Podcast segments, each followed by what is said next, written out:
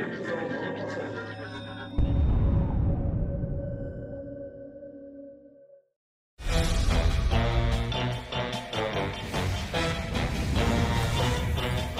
Sejam muito bem-vindos ao Nono Passageiro, seu novíssimo novo. Não sou o ano pra fazer isso, parei, que já não tá mais novo também.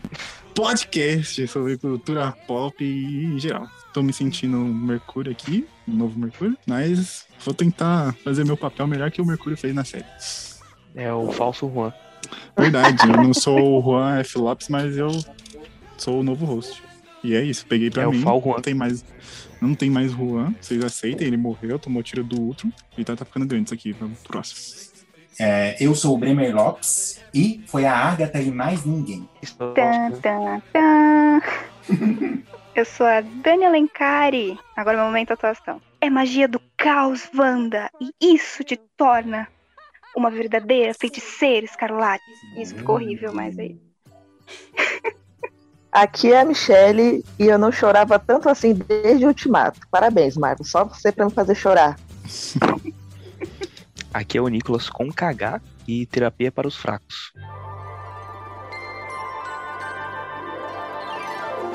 No programa de hoje, pegando no embalo dessa série maravilhosa que acabou ontem. né, segundo- cheirinho, cheirinho de nova, hein? É, no, no momento que estamos gravando, tá fresquinho ainda, porque terminou ontem. E expulsamos o Juan desse universo e trouxemos outro host de outro multiverso. Vocês que se lasquem aí pra adivinhar quem eu sou, ou escutem os antigos episódios, porque eu não vou falar. E se for bom, a gente expulsa ele de vez, que nem a Marvel faz, tá ligado? Esquece que Nossa. existiam antes e traz o novo e deixa o novo. Na cena pós-crédito eu falo quem que é. É, será? Foi. Ou será que no próximo episódio? E Então, pra quem não sabe, né, sabe, porque se clicou aqui é porque sabe do que a gente tá falando. Nós vamos falar da primeira, primeira de verdade série da Marvel, do e MCU, Universo Cinematográfico da Marvel, que é WandaVision. Então, pra começar, vamos debater sobre cada episódio, do 1 ao 9. Então, se você quer tirar sua dúvida do que aconteceu em cada episódio, fica aí com a gente. Ou então adianta pro episódio que você prefere, sei lá, porque você gosta e volta a depois a mais série, volta. né? Ah, não, deixa, a série é de menos. Agora, assim, o importante somos nós. Primeiro episódio, grava- gravando ao vivo com plateia. Quero Gente, saber pra mim é o pior. primeiro, Já Então. começa aí. que eu ia falar, que eu queria saber primeiro de cada um, como foi, tipo, a sensação de ver um episódio desse naipe de uma série da Marvel. Quem quer começar? Ah, pra Ah, eu achei eu- divertido. Ah, não, assim, ele, ele é angustiantemente divertido, talvez. Mas assim, comparado com o resto, ele é o pior. É porque também, se for parar pra pensar que cada episódio, assim, ele vai seguindo uma. É, referente a um- uma época de série, esse é o que menos, pelo menos eu peguei, né? Então, talvez por não Uhum. ter nenhum tipo de identificação, foi o que eu menos gostei, né? Uhum. Mais alguém? Eu, eu vou ser a pessoa do contra, eu vou ser o Mephistinho aqui, você do contra.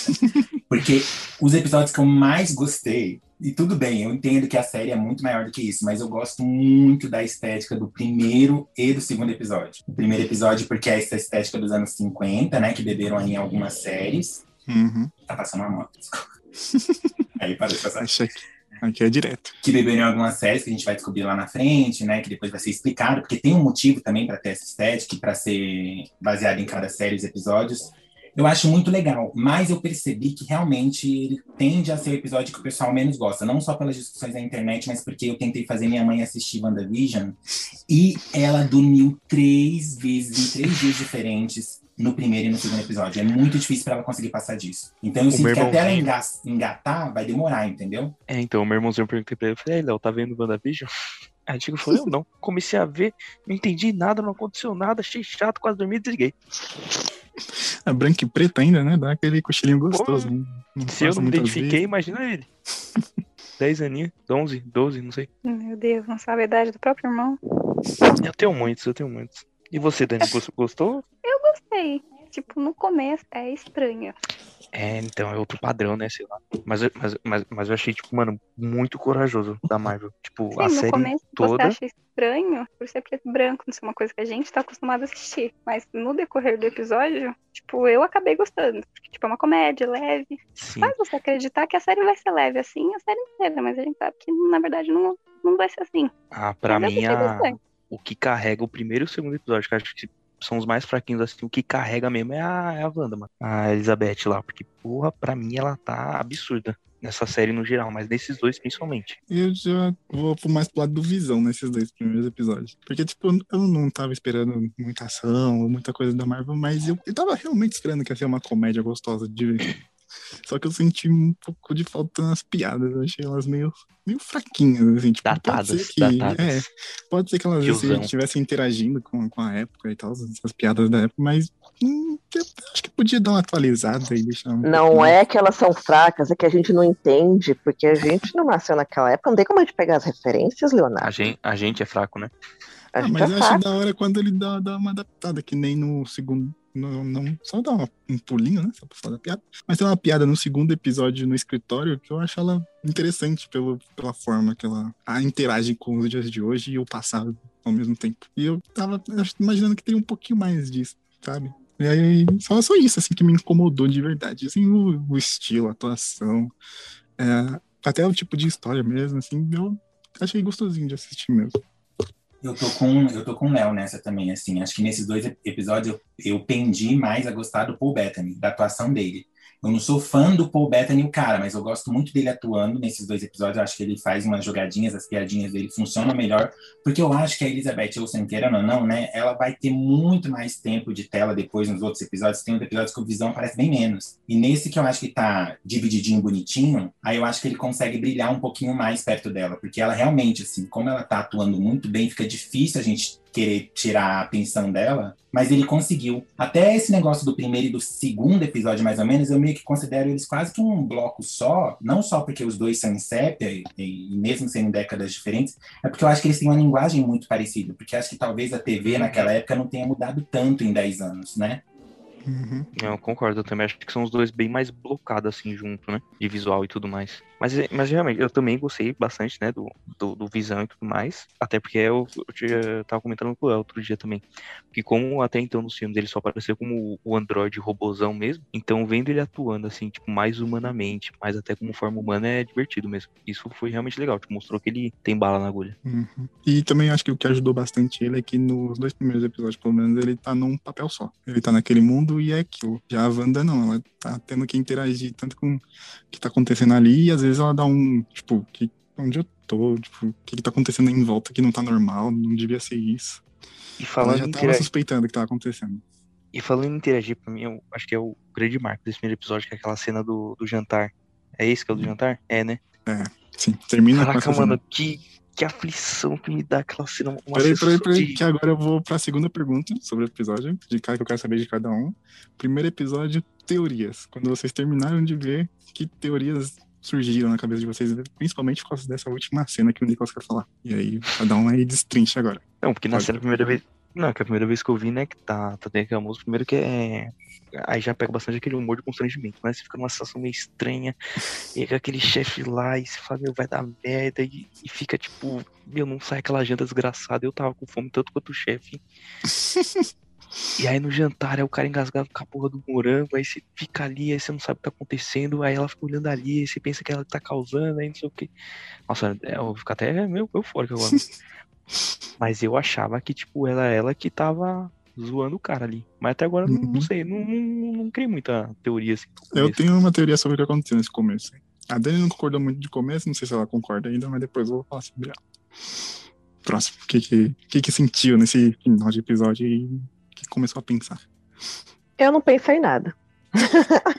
Só foi, né? Só sentiu. a- Só foi, só, só foi, tipo, porque não acontece muita coisa, né? Então não, eu acho que nem abre muita margem para grandes teorias. Acho que a partir do de, quando termina o segundo ali, já engatando no terceiro, aí sim dá para começar a pensar melhor, tipo, ó, acho que pode ser isso ou aquilo. Tem mais pano pra manga, né? Exatamente. Ah, o segundo mesmo ele tem coisa acontecendo no começo, no meio e no final. O primeiro é só no final mesmo. Do, com- do começo até o final ele é só uma sitcom dos anos 50.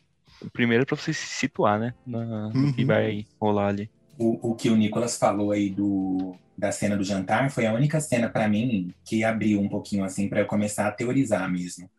Que aí eu lembrei de o show de Truman, na hora veio na minha cabeça o show de Truman, esse negócio de ficar tipo repetindo, repetindo meio estranho assim, meio robótico. E eu não pensei na Wanda controlando aquela situação. E toda hora eu ficava assim, terminava, terminou esse episódio, eu ficava pra, pra minha irmã bem assim, teorizando, né, na minha cabeça, falando, pelo amor de Deus, tô achando que a Wanda tá sendo controlada. Acho que ela não tá tendo controle por nada que tá acontecendo. Tô achando que ela tá sendo usada nisso. E, enfim, foi enganado, né? Uhum. Feito de trouxa. Eu mesmo. Dani, o que, que você, você achou do final e teorias que você criou? Então, primeiro episódio, tá todo mundo ali, mil e uma maravilhas, o mundo perfeito que a banda criou. Mas no final, finalzinho, quando acaba o episódio, aparece a tela. Tipo, tem alguém observando o que tá acontecendo ali, alguém assistindo aquela série. Ali, já, na minha cabeça, já era alguma organização de fora, que já tava todo mundo comentando antes mesmo da série sair. E eles, teoricamente, seria a sorte controlando a banda. Na minha cabeça era isso e não estava entendendo nada. Aí tinha um monte de teoria na internet que a sorte tinha prendido a Wanda, que não sei o quê. E agora a gente sabe que não era bem isso. É a Darcy ali, vendo ela e tentando entender o que tá acontecendo lá dentro. Nem não tem ninguém fazendo nada com ela. Então, o que, o que, que eu senti, assim, quando eu vi a cena, foi praticamente a mesma coisa que o Nicolas. Eu vi ele sufocando ali, ela olhando com uma cara perdida e às vezes até com um pouco de ódio. Eu achava que era ela que tava fazendo aquilo. Perdida, perdida nada. Tô falando de prazer. Falei, se engana, seu gordinho Só safado. que aí depois eu assisti, eu- então, depois eu assisti de novo, né? Pra, pra entender, depois que eu já sabia o que ia acontecer no final. E eu, ela tá com uma cara de não, que não sabe muito bem o que tá acontecendo. E na minha cabeça, é, tipo, o cara tava começando a questionar muito ela. E ela não lembrava como que ela foi parar naquele lugar. De onde estava Aquilo vindo e não sei o Tava, que, né? É, então, tava fazendo ativar um gatilho na cabeça dela, tipo, mano, o que, que tá acontecendo? De onde eu vim? Como começou tudo isso? E alguém não queria que ela recordasse naquele momento o que ela tinha feito e como ela tinha feito. Então alguém interviu ali pro cara parar de falar um pouquinho. Eu acho que é isso que depois de rever tudo. Mas é bem isso que vocês falaram, o episódio ele é mais comédia, né? Tem alguma cena ou outra, mas o, o final é o que É pega. essa cena, é essa parte. É. Agora o episódio 2. Não mude de canal. É, esse, Aquele episódio esse- que você já tá situado no, no ambiente, você já vê que, tipo, algumas coisas mudam, como eles dormirem separados, agora estão dormindo juntos, as mulheres usando calça, que antes não, Não, usavam. não, esse é o, um dos episódios mais importantes, porque ele mostra qual que é a real fraqueza do Izão. Chiclete. Chiclete e árvores, né? Porque, Deu um babalu pro cara, já era, mano. Que, aliás, pra- na minha opinião, esse é um dos mais engraçados. Só, só empata ali com o do Halloween. Esse é legal mesmo. Mas, cara, esse daqui é o que eu, tipo, assim, não ri, mas fiquei feliz de assistir. Mesmo sabendo que podia dar merda a qualquer momento. Ah, é mais Mas é que- né? Alguém tem alguma cena favorita desse episódio? Alguma coisa que, que lembra com carinho? Eu gosto das duas reuniões. Eu gosto da reunião que o Visão vai com, com a reunião de segurança, né? Que a Wanda pede pra ele ir. Maravilhosa. E depois eu também gosto muito da reunião da Wanda com, com a Dot e as outras mulheres lá da... O da Clube das Senhoras. É, o Clube das Senhoras, que também a gente é, é introduzido a Geraldine, né? Que a gente vai descobrir depois que é a Mônica Rambeau. Então eu acho que ele, ele é um episódio que ele vai introduzindo coisas mais específicas, tipo, por que que tem cores em algumas coisas nesse episódio em sépia? Ai, a- o, o apicultor que sai do esgoto, umas coisas assim que a gente fica, meu, o que que tá acontecendo? O, o que eu parando pra pensar agora desse episódio também, tipo, ele dá um, meio que uma ênfase naquela mulher loirona chata lá, tá ligado? Mas depois ela mano, joga ela na gaveta e ela não aparece nunca mais. Só no, lá pros últimos episódios de relance. Eu achei que ela tem um papel mais importante, sei lá, o, tipo, aparecer mais, não sei o quê. É, eu também pensei que ela ia ser alguma coisa. Por ilusão. Mas então. Ah, foi só uma vilã de sitcom clássica mesmo, a Patricinha. Pois é, mas tá pronto pra odiar mais ela. Queria odiar ela por mais episódio. Nossa, mas eu fiquei Hum, eufórico também nessa parte do rádio, que o rádio fica gritando. Hum. Tem uma pessoa aqui que ficou indo e voltando nessa cena. Acabou o episódio pra tentar decifrar de quem que era a voz no rádio. Rádio da paciência, hein, mano? É, foi uma tristeza. Coloquei em inglês, coloquei em português, coloquei em espanhol, procurei dublador, fiz uma pesquisa e não adiantou de nada. Na minha cabeça, aquela voz ali era do Clint, porque eu fui procurar vídeo do Clint conversando com a Wanda e pra mim era a mesma voz, na minha cabeça ficou isso. E na verdade não era, não era ele. Aí nesse aí esse tempo todo que você demorou pra pesquisar tudo isso, já lançou o episódio que mostrou quem que é. Só dando uma situada também, o primeiro episódio, ele se resume à casa, então vai acontecer principalmente ali dentro da casa dos dois e com os chefes dele. No dele, né? A esposa do chefe. É, O escritório é bem rápido, mostra um personagem que vai aparecer mais vezes na série, mas bem rápido. Mas o foco é bem na casa. Já nesse segundo episódio já expande, aí já vai mostrar o bairro e os adultos do bairro. Por enquanto ainda não temos crianças. E aí vai mostrar a interação com vizinha, com a chefe do bairro, que seria essa loira que o Nicolas queria odiar tanto, mas não conseguiu. Não, odiei ela, Hum. só que eu queria odiar mais. Queria mais ainda. E Respeito nesse segundo ódio. episódio já tem intervenção de fora do Rex. Porque a gente sabe que eles estão dentro de alguma coisa que, né, mostrou que Não, tá sendo o- televisionada. o- Você fala de fora do Rex ou o Rex que. Porque o Rex é a doma lá. Então, tem coisa de fora do Rex interagindo com eles. Ah, Que No entendi. Não, começo do que episódio tem o que tipo, o barulho. Rex era a instituição. Não, é. Que no, prim- no final do primeiro episódio tem uma cena que mostra que tá sendo televisionada pra alguém. Alguém tá estudando, que foi o que a Dani falou. E nesse segundo episódio vai ter intervenção. Um- vai aparecer um helicóptero de brinquedo com um símbolo da Sword colorido. Vai ter o barulho no rádio, alguém procurando a Wanda, tentando entender o que tá acontecendo com ela, e uma pessoa também com o símbolo da Sword saindo do esgoto, que foi o que o Bremer falou. Então esse episódio já abre mais espaço pra teorias. Não, E essa parte do apicultor eu achei que ia ser quando ia, ia começar a ter um tomzinho mais de terror, assim, né? Mas foi só ilusão também. Até porque eles não, né, não falaram que ia ser. Segundo teorias, tinha as teorias de quem seria. De quem seria o apicultor ou de quem seria terror? De quem seria o ator. A Dani também pegou bastante dessas teorias e bebeu muito delas. Não, eu só pesquisei e fui no embalo das pessoas, achando que ia ser uma coisa importante. Até hoje tô esperando ser apicultor aí, que não foi nada demais. Ah, já. As teorias dele, Eu... eu lembro. É, é muito engraçado eu não vi você parar pra pensar dele. nisso agora. Não, tinha gente falando que era o Clint, tinha gente falando que era a gente da Shield, tinha gente falando que era o Mephisto. Meu Deus do céu. Não, No todo mundo era contos, Mephisto, né? Até o cachorro era, né? O pessoal. Mas também a Disney deu uma, né? Deu uma, uma raia aí, é, ali. Porque, porque colocaram a abelha perto do cara? Na, na hora que ele entrou no, no Rex. O cara não tinha nem não tinha drone, mini drone. Só tava com uma roupa ali que dava pra fazer qualquer roupa ali. Astronauta, vendedor, já, já Ah, mas pra época, Léo. Acho que era mais o apicultor mesmo. Mas, assim, tem coisas que eles pegaram e colocaram e transformaram em coisa totalmente aleatória. Tipo, pegaram o carro lá e transformaram no outro carro, nada a ver com, com um carro de, de astronauta. Eles podiam ter colocado qualquer roupa nele, mas eles falaram, vamos dar uma zoada aqui na galera, vamos colocar umas abelhinhas perto. Então, mas agora eu quero falar da parte engraçada do episódio. Tem a parte da reunião, que é um pouco começa a cozinhar ali as piadas que vão surgir, mas aí tem a parte da apresentação, um show de talentos no final. Eu quero dizer que se tivesse um show de talentos de mágico, que toda hora ficasse revelando os segredos do mágico, assim, tipo, logo em seguida a mágica dele, fez a mágica, pum, já revela, eu assistiria. Não só assistiria, como tem dois asiáticos que eu não lembro o nome deles, e eles fazem exatamente isso. Não, você tá Ah, dizendo, eu ia falar. você tá dizendo Eu ia que, falar a, que a- agora. você tá falando que a Wanda, a Wanda andou para que o Mr. M pudesse correr, né? Porque é o que o Mr. M fazia. Exato. É, só que o Mr. M não fazia com esse jeitinho da Wanda, que a Wanda faz com um jeitinho tipo, com graça, com, com maestria. Só fiquei com dó do Ross, né, do Friends, que ele fez essa pontinha aí na série do, da WandaVision. E fiquei com dó porque ele perdeu o piano da mãe dele, pô. Sacanagem, ele dava aula de piano, a mulher foi lá e transformou o piano em papelão. Não, mas ele é só Nossa, parecido com o. Gross, não é o mesmo ator, não, né? Tô zoando, Ah, tá. mas parece. Foi o Mephisto, pouco, um foi o pouco. Mephisto. Fiz era o piano. Aí ele morreu já no começo desse episódio. Ah, mas é bem legalzinho mesmo, talento. É mais dinâmico, assim, é. Bem legal por o- a série se, se passar numa série antiga, tipo, dá pra usar uns efeitos mais toscos, né? E todo mundo Uhum. aceita, acha divertido e gosta. E também a série usa muito disso, de cada ano que ela representa, ela meio que usa os efeitos daquele ano pra reproduzir algumas coisas. No primeiro episódio, é, no primeiro episódio a Wanda tá cozinhando, você vê nitidamente que as coisas estão penduradas em cordinhas enquanto ela tá fazendo a magia dela ali pra cozinhar. Tem um outro episódio também que eu acho que é o dos bebês, que é dos anos 70. Ela vai arrumar o quarto e é meio como se fosse um stop motion das coisas se mexendo, vai mostrando, tipo, Uhum. a frame das coisas assim de um canto pro outro. E eu achei isso bem interessante, tipo, não só tá no, no ano, mas também usar os efeitos que aquele ano proporcionava. E a imersão fica maior, né? Uhum. Mas alguém gosta dessa, dessa parte cômica desse episódio, do, do show deles? Alguma coisa pra falar? Ah, agora em cores. Próximo. Então acho que já dá pra ir pro próximo, né? Se ninguém tem nada pra falar.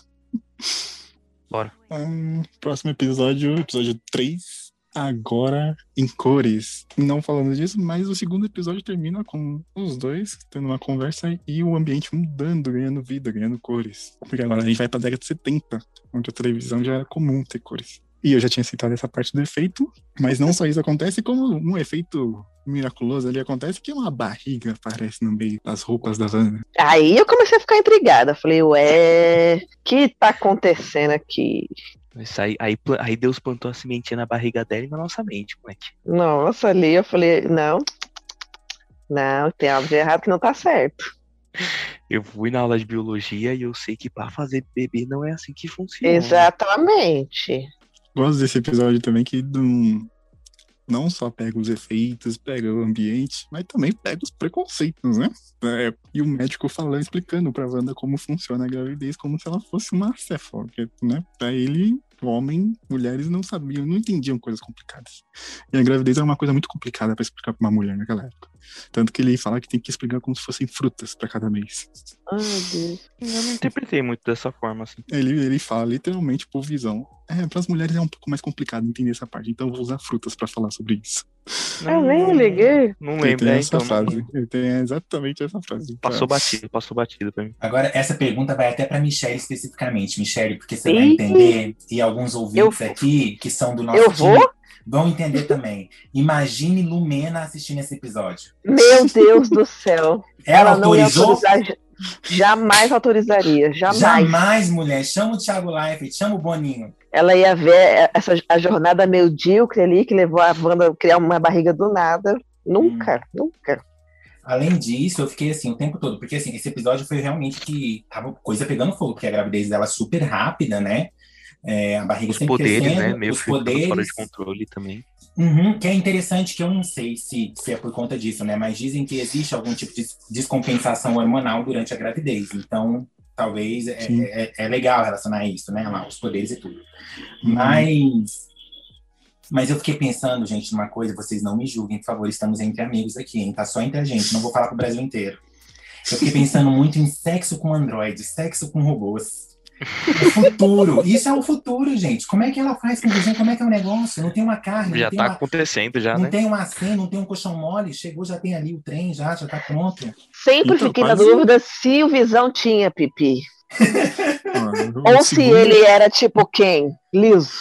Pois segundo é. episódio deixa entender que eles gostam de fazer às vezes, né? Porque depois que ela junta as camas, ele fala, Ih, apaga as luzes e vamos. E Aí levanta a coberta e se cobre, né? Os Não, dois. O que eles é. fizeram, eu não sei, mas o filho coisa ali, chora né? e o Magneto não vê. É isso mesmo. Ninguém pode falar que não teve uma ação antes daquela gravidez ali. Se o Então, cara pode vocês criar uma capa do nada. Vocês esqueceram do poder do Visão, que ele é um sintozoide, mas ele consegue se transformar em ser humano. Então eu acho que como sintozoide ali, ele não consegue fazer nada. Agora, quando ele se transforma em humano, ele tem tudo normal. É como se ele fosse um humano pudesse Matou a fazer o que ele charada. Matou a charada. Meu, eu não tinha pensado nisso, é óbvio. Real. Tá vendo? A Wanda escolheu o melhor esposo porque ele pode se adequar ao que ela quer. Olha só que maravilha. É, dá mais três aninhos aí, dois aninhos que a, a indústria pornográfica chega lá. A indústria do sex shop. O Bremer falou sobre, né, tipo, o hormônio que tá diferente, então afetando os poderes dela. Mas não só o hormônio, o hormônio como a dor também. Tipo, a, a dor ali faz ela causar em tudo que tá acontecendo ao entorno dela. Cada vez que ela fazia uma reação de dor, alguma sentia dor, o ambiente mudava junto com ela. Eu achei isso muito interessante e assustador. Cada contração era um acontecimento diferente. E o Flamingo, é, é- é um Flamingo, não era o bicho? que Tava correndo pela sala. Cegonha- Uma cegonha, né? Porque Uma ce- ah, falam que é a cegonha, cegonha que leva bebê. E tava no desenho lá dos bebezinhos. Foi uma cegonha, uma cegonha android. Porque aí é, a- é a Mônica que fica ajudando ela, né? Uhum. A Mônica vai pra lá só pra, tipo, pedir uma ajuda, né? Porque ela não tava afetando só a casa dela com a gravidez, tava afetando o bairro todo. E estourou um cano na casa da Mônica, igual estourou o cano na casa dela. Só que ela secou a casa dela e a casa da Mônica encharcou. É, inclusive, Mônica, que até esse momento é Geraldine, né? Geraldine, e ela vai buscar um balde com ela. Então, mas nesse aí, tipo, ela já entra com as memórias dela, tipo, ou se é nessa loucura aí do parto que, que a, Na Wanda perde o do- controle da memória dela. Porque a, a Wanda começa falando, né, que ela tinha um irmão também, porque acho que a Geraldine falou sobre irmão, essas coisas. E acho que os bebês já tinham nascido nessa hora. É, Não, é, tinham é, já tinha nascido, Mas elas estão olhando os gêmeos, mas aí então- começa Isso. falando, ah, eu já tive, eu tive um irmão gêmeo. Gêmeo, Ela fala, ah, isso. é, pode crer, aquele que o Tron deu uns pipocos nele, né? Primeiro a Geraldine não, não entra nessa. Ela com- continua conversando com a Wanda, só que eu acho que dá um, algum estralo, não lembro o que que faz esse estralo acontecer. E aí É, se bem que ela tem poderes, né? cobra. Então pode ser que aí os poderes dela também dão uma ajudada pra ela fugir um pouco do controle, né? Mas, Uhum. gente, gente, eu fiquei na dúvida se ela sabia exatamente o que estava acontecendo ou se ela entrou ali totalmente, tipo, sem saber de nada mesmo. Porque é como se ela soubesse, mas ela não soubesse, vem uns flash, e aí não, não entendi direito. Então, qu- quando ela entrou foi por causa disso que eu expliquei. Que ela fala, estourou um cano na minha casa e alagou a minha casa toda. Foi ao mesmo tempo que estourou o cano na casa da Wanda, que ela tava sofrendo, sentindo dor, e ela estourou o encanamento da casa e molhou tudo. E aí a Geraldine vai lá pra buscar um balde, só que aí, no personagem que ela estava, ela começa a falar sobre o trabalho dela. Tanto que tem uma hora que ela até quer ir embora, porque ela sente que a Wanda tá meio desconfortável, mas a Wanda fala, não, não, pode ficar, continua falando aí do, do seu trabalho. Então, quero ver." meio que, meio que foi depois que ela ficou grávida que ela começou a ter mais consciência, né? De que, tipo, ó, tá bizarro isso aqui, tá estranho, como assim? Na verdade, não. Na verdade, ela tava achando que aquilo vinha do, da gravidez dela. Ela achava que a gravidez estava afetando o ambiente dela. Ela não sabia conseguir controlar. Não, mas eu tô fal- não tô falando do ambiente, tô falando em relação a de lembrar coisas do passado, coisas que aconteceram. Então, aí ela tá conversando com, com a Geraldine, porque ela lembra que ela tinha Tanto uma que ela nem, ela nem menciona o Pietro, ela não menciona nada da vida dela de Não, antes. não, Aí é. ali que parece que dá um dá uma Sim. virada de chave, sabe? É o famoso gatilho. Exatamente. Ah, o, mal- o maldito gatilho. E aí ela começa a falar com, com a Geraldine, só que a Geraldine também sabia o que tinha acontecido com o irmão dela. Aí que ela, tipo, acorda pra realidade. Quando a Geraldine fala também do irmão dela. Ela fala, peraí, como assim, Ultron? Como você tá falando assim? Não, porque ela não cita o Ultron, ela não fala que ele morreu pro Ultron. Talvez ela nem lembrasse disso. Mas aí quando a Geraldine fala do Ultron, é aí que ela fica puta. Enquanto isso, tá o Visão lado de fora da casa, puto que tá o carinha lá, cortando metade do muro dele.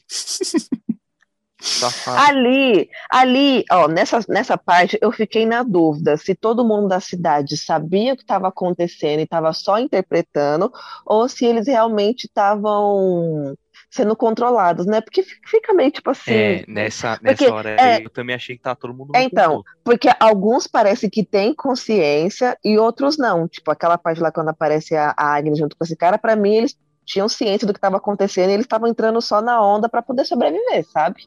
O que a Ah, gente descobre Principalmente depois a Loura. Ah, Então, E aí, depois, assistindo, também revi essa cena e eu falei, hum, tem coisa aí também. Porque quando o Visão sai pra ver se eles estão bem, alguma coisa assim, a Agnes tá ali fora. E ela pergunta pro Visão, ah, a Geraldine tá dentro da sua casa? Ele, ah, tá, tá ali, conversando com a Wanda, ajudou a Wanda no parque, não sei o quê. Ela, hum, essa mulher aí não tem casa, não. É meio estranha aqui no bairro, ela surgiu assim do nada. É, não, uma boa pessoa. E ela pega e sai nesse momento. Ela fala, ah, tudo bem, eu tenho que resolver umas coisas em casa. Aí a Agnes sai. Quando a Agnes sai, a Geraldine recupera a memória. Hum, Então eu a Cela associo- que manipulou, eu né? não, eu não tinha notado que foi quando ela saiu que ela voltou. Verdade. Sim, aí eu associo, tipo, essa mulher vai me dar trabalho, eu tenho que fazer ela sair daqui de qualquer jeito. Não, eu sabia ali, eu já tava com o pezinho atrás com a Agnes, mas eu não sabia, eu nem sonhava que ela ia ser que, que ia ser, né? Nem tinha uma. Eu Uhum. pensei que eu pensei que ela ia ter algum nível de importância, mas não ia ser tudo aquilo, né? Não, Porque ela me é enganou. também que roubava a cena, né, mano? Aquela A, é a Agnes me enganou, porque quando chegar mais lá pra frente no episódio lá do Halloween, né, que o eu falo agora ou deixa pra falar depois? Não, é, é só um, agora. É, Não, é, é só. Então, que o Visão encontra. Que, que o Visão encontra ela no limite da cidade lá, ali a bicha me enganou, porque parecia realmente que ela tava dentro do controle da Wanda. Aí eu ficava, ué, mas ela tá ou não tá? Ela tá ou não tá? Atriz ela, muito atriz. Então, Hum, que desde o começo todo mundo já sabia que ela ia ser a Agatha, né? Uhum. Eu não. tinha suspeita, mas não queria Eu bater não. o martelo porque ela enganou todo mundo, literalmente. Ninguém queria bater o martelo que era ela que ela ia fazer tudo Ah, isso. eu, eu tava com o martelo afundado na mesa já, até aquela cena. Aí eu comecei a tirar o martelo da mesa depois daquela cena. Pois é, então. Não, ela conseguiu iludir as pessoas. Pelo nome a gente pensava mesmo, mas eu acho que assim, eu acho que a cena pontual é o que a Michelle acabou de falar, gente. Aquela Michelle, aquela, aquela Michelle, aquela Aquela cena. Aquela vaca. Ai, Bruxa aquela, também. aquela Michelle foi a Michelle Tudo mais ninguém, bruxa. eu tinha certeza. Mas aquela cena mesmo com visão do Halloween realmente foi feita pra isso, velho. Foi feita pra, pra gente, para até a gente que tava com o martelo afundado desafundar um pouquinho e falar: peraí, será que não tem nada a ver, não? Estão só querendo enganar a gente mesmo. Aí eu fiquei. Hum, mas mas ela, ela é uma atriz muito boa pra ser subaproveitada. Ela tinha que ser alguma coisa. Ah, mas eu gostei dela desde o primeiro episódio. Dava uma animada mais no episódio. Ela é expressivona, ela tem um rostão, Uhum. cara. E ela é muito bonito, querida. Mas eu, no meu caso, eu não tinha nenhuma teoria, porque eu- a Agatha, quem era essa? Não sabia. Nem sonhava. Teoria? O que, que é isso também? Eu só, eu só sabia que ela ia ter alguma importância, porque o Twitter, o Twitter não perdoa o spoiler, né? Ele sempre dá um jeito ali de esfregar na sua cara. Então, quando saiu o episódio que ela se mostrou, eu lembrava assim, que eu entrei no Twitter e tinha um nome em destaque lá, que eu pensei que era até Agnes. Eu até que eu tinha comentado com o Léo, eu falei assim, essa menina aqui vai ser Uhum. importante. Mas não era Agnes, era Agatha. Tanto que eu nem cliquei, porque eu falei, se eu clicar nisso aqui, vai dar merda. Mas eu nem tchum, nem tchum, nem sabia. Eu só sabia que ela ia ter alguma importância, mas não sabia que, né? E depois ainda levei outro spoiler, porque, olha, esse pessoal do Twitter, eu vou te contar, eles estão com uma mania safada de Twitter, sei lá, tá falando de qualquer coisa, aí do nada eles colocam um vídeo, um GIF que não tem nada a ver com o assunto. Aí eu tava lá falando de BBB, e aí do nada apareceu a, a imagem lá da Agnes, já como Agatha, voando pelo céu, bate o olho e falou assim: Mas que, que, que putaria é essa aqui? Palhaçada. Então, aí ali eu já virei, eu falei: Ah, então tá bom, tá bom, entendi. Fiquei puta, mas tudo bem. E você, Dani, o que, que você sentiu com o final desse episódio?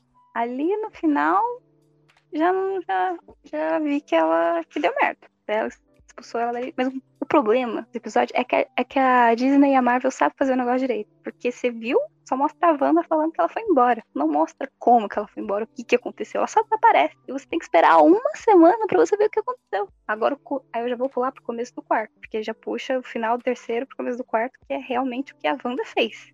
Foi a primeira vez na série que a gente viu ela mostrando os- poderes dela de verdade. Falou, sai da minha realidade e volta de onde você veio. E expulsa a Mônica dali. Nem aquela meu cena é é falar maravilhosa. isso pra tanta gente. Sai da minha realidade, desgraça. Aquela cena é maravilhosa. Você vê a raiva no olho dela e expulsa ela dali. Nossa, A ali gente é, mano, começar a falar do, a, do episódio 4. a hora que ela sempre, tipo, vai mudando o semblante dela de calma e boazinha pra esse semblante de loucona raivosa. É Sim, ela muda de um segundo pro outro. Maravilhosa. Então, já que foi citado o episódio 4, então o episódio 4 é o que chegou meio diferente do que tava acontecendo até então. Ah, que esse é o que chegou interrompemos esse todo programa. mundo dentro do universo, né? Realmente, da Marvel, né? Literalmente um comercial. Que, que, aliás, já tinha comerciais em outros episódios, né? Todos, os episódios tinham um comercial no meio dos episódios. Pra É viagem. brincar com alguma só- coisa que aconteceu, né? No Lembro só do moleque da ilha lá, que morre virando um esqueleto aleatoriamente. Tem o do, da, ca- da torradeira no primeiro, que simbolizava um pouco a bomba do Tony Stark, que pisca e não explode, não faz nada. O relógio da Hydra no segundo. E no terceiro eu não lembro qual que era o comercial que tinha no terceiro. Mas era coisas assim, tipo, com easter Eu achei que ia eggs pra quem mais acompanhava os importância filmes. esses. Eu achei que ia ter mais É. importância esses comerciais, hein? Eu lembro que o terceiro era do sabonete Soak, que também era um sabonete da Hydra. Hum, verdade, tinha um nome Hydra, né? Sabonete. Uhum. Inclusive, esse sabonete foi citado em Agents of Shield. Quem não pegou a referência. Ah, É a verdade. gente só fala de série boa aqui nesse podcast. Pelo Coulson. Ele falou que a Hydra usava os sabonetes pra apagar a memória das pessoas. Olha eu achei também a cultura. Sim. É, mais ou menos. Melhor série da Marvel, tirando WandaVision, que agora tem WandaVision, mas antes era Shield. Esse, esse episódio 4, né, ele é muito uma quebra da linguagem da própria série, né, que foi estabelecida Uhum. até aqui. Que a gente fala, meu Deus, é, é aquele episódio que a gente fala, hum, agora é filme. que ele vem É, pra gente. contar o que, que aconteceu e principalmente seguir os passos da Mônica. né? E ele parece, e ele, se- e ele é o que mais parece, assim, com os próprios filmes, né, já atuais. É, porque ele vem logo depois do, do estralo, depois Hum. do- de desfazer o estralo. Exato. Fazer e desfazer. Que o estalo é o que É, mata todo o mundo e o blip. blip que eles falam que é o que traz, né? Uhum. Que mais uma vez mostra que coisa. muita gente voltou da morte pra morrer de novo. Que a pessoa volta onde ela tá. Mano, eu não paro de pensar no, no coitado que tava dentro do avião quando desapa- desapareceu. Será que ele volta no exato lugar que ele desapareceu, ou seja, no meio do céu? Ou será que ele volta dentro do avião, que aí ele vai estar na garagem? Sei lá. Segundo o cânone feito pela série, agora vai voltar no exato lugar que tava. Ela voltou na mesma cadeira que ela tava. Não, mas é porque o hospital não se mexe, né? Ah, mas Entendeu que aí... Entendi. Mas, mas ela, se vai voltar junto com a cadeira, aí o Thanos matou pessoas, não matou só pessoas, matou objetos também. Eu já não teve lá. Então, então volta no, no avião, no, no ar ali, e volta no- sentado na nuvem. E desse começo desse episódio aí, mais alguém também questionou por que, que a Mônica tá tão velha. Se até ontem ele era uma criancinha. E aí depois vocês tocaram que o filme da, Sim, da Capitã Marvel se passava muito tempo antes. Eu falei, a como assim, mano? Até onde essa menina era uma criança, quando ela é uma mulher? Aí eu, ah, é verdade. O filme é antigo, da Mar Capitã Marvel. Capitão Marvel se passa nos anos 90 e, que, se não me engano, depois que o Thanos. que as pessoas voltam do Thanos, já é 2023, eu acho. Que já vem mais no futuro. E o começo desse episódio é maravilhoso. Pra mim, já começou, já fiquei chocada. Tipo, não tava entendendo o que tava acontecendo no começo. Porque, tipo, é a Mônica se regenerando, pedacinho por pedacinho. Aquilo ali eu achei maravilhoso, muito bem feito. E aquele começo é muito impactante, porque você não parou pra pensar nisso. Tipo, ela tava ali, a mãe dela tava em coma, tipo, ela sumiu. Quando ela voltou, a mãe dela tinha morrido. Tipo, ela nem teve a chance de se despedir, não teve a chance de nada. Tipo, foi uma coisa, tipo, muito do nada. O choque Eu dela também esse é começo muito tocante, pesado. né? Sim, tipo, eu não esperava. Eu era uma personagem que eu não tava nem aí. E, tipo, em dois minutos de episódio, você já se simpatiza com ela, já tá quase chorando na cena. É incrível. É isso aí, eles sabem, a marca em geral sabe fazer muito bem, né, mano? Apresentar uma personagem em pouco tempo, assim, de tela, né? E aliás, esse, esse episódio também serve bastante pra apresentar personagens e trazer personagens também de volta. hum? Dos personagens que aparecem nesse episódio, quero saber quais que vocês mais gostaram, assim, de rever ou ver pela primeira vez. Darcy, Darcy. Sem dúvida. Ela, pra mim, é a melhor personagem da série. Eu sou muito cadelinha do Thor, então eu tenho que falar a Darcy também. Tá vendo? Gente, que Ué. bonita aquele batom vermelhão ali, meu Deus. Gente, ela era do Thor, né? Nem lembro. Socorro! ela, é a da, aí, mano. ela é da equipe de pesquisadores, que tem a Natalie Portman, que é a Jane, Meu tem o, Deus. o Stellan gente. Skarsgård, que é o que faz o O- outro cientista. O a Alzheimer. coisa, Não a lembrava. única coisa que presta no Thor 1 e 2 é ela. Uhum. Eu Ela gosto do grupo. dois? Eu gosto do grupo. Do No grupo 1 e no sim. 2. Tá no 1 e no Gente, 2. como Só que no eu 3 não não. Valha-me Deus, eu juro que eu não lembrava. Pra mim, ela era personagem nova. Talvez, talvez ela volte, né, em Thor Love Thunder, porque a Natalie Portman vai voltar, né? É, assim espero. Ah, tem que voltar, mano. Todo o alvoroço que o pessoal tá fazendo em cima dela também. Todo, todo mundo comemorou ela voltando, mano. Não tem Ela fez como doutorado, ignorar né? isso. Pois Ah, é, doutorado. doutora. Essa é a parte legal, né? Doutora. Eu acho que quando ela apareceu, as piadas da, da série, tipo, evoluíram junto com. Só porque ela apareceu. A, ela a apareceu, comédia foi evoluiu, alto cara. nível, mano. Uhum. Ela veio num caminhão lá falando pros caras. Perguntando o que cada um fala. Tá mó clima tenso, né? O caminhão, ela mó debochadona, sabe? E o primeiro cara não queria falar, né? Aí ele vê que todo mundo falou, ah, eu vou falar agora. Ela, Eu não ligo mais. Não Né? queria falar antes, não falar agora. E a Dani, qual foi o personagem? A Dani e a Michelle, né? a Michelle também não falou ainda. Ah, eu- não lembrava de ninguém ali, eu vou falar quem? Nem um agente lá, o. A gente, ela lembrou. Não, o agente. Então, o agente, eu tinha até comentado. Eu falei assim: esse cara não me é estranho, mas eu não lembrava da onde que eu tinha visto ele, de qual filme. É assim, gente, a memória aqui é terrível. Ah, eu gostei da Darcy. Eu sempre gostei dela nos filmes do Thor e eu queria que ela tivesse mais destaque. E ela tava ali só de cantinho e aqui ela teve um pouquinho mais de destaque. Tava ali pra um alívio cômico. Um alívio cômico com conteúdo, né? Que É, é, acho um que eu uma falar, né? Acho que ela- Ela, Ela funciona ela mais evoluiu a série. É, tem uns dois episódios episódio- ali que ela é principal, né? E nesse episódio a gente descobre que quem tava observando ali a Wanda era a Darcy. Tipo, ela que descobriu o que tava acontecendo ali. Tipo, não tinha ninguém Ligou a TV, né? É, tipo, ligou a TVzinha ali e falou, opa, olha o que tá acontecendo aqui. Não, mais da hora é que ela virou fã da série, né, mano?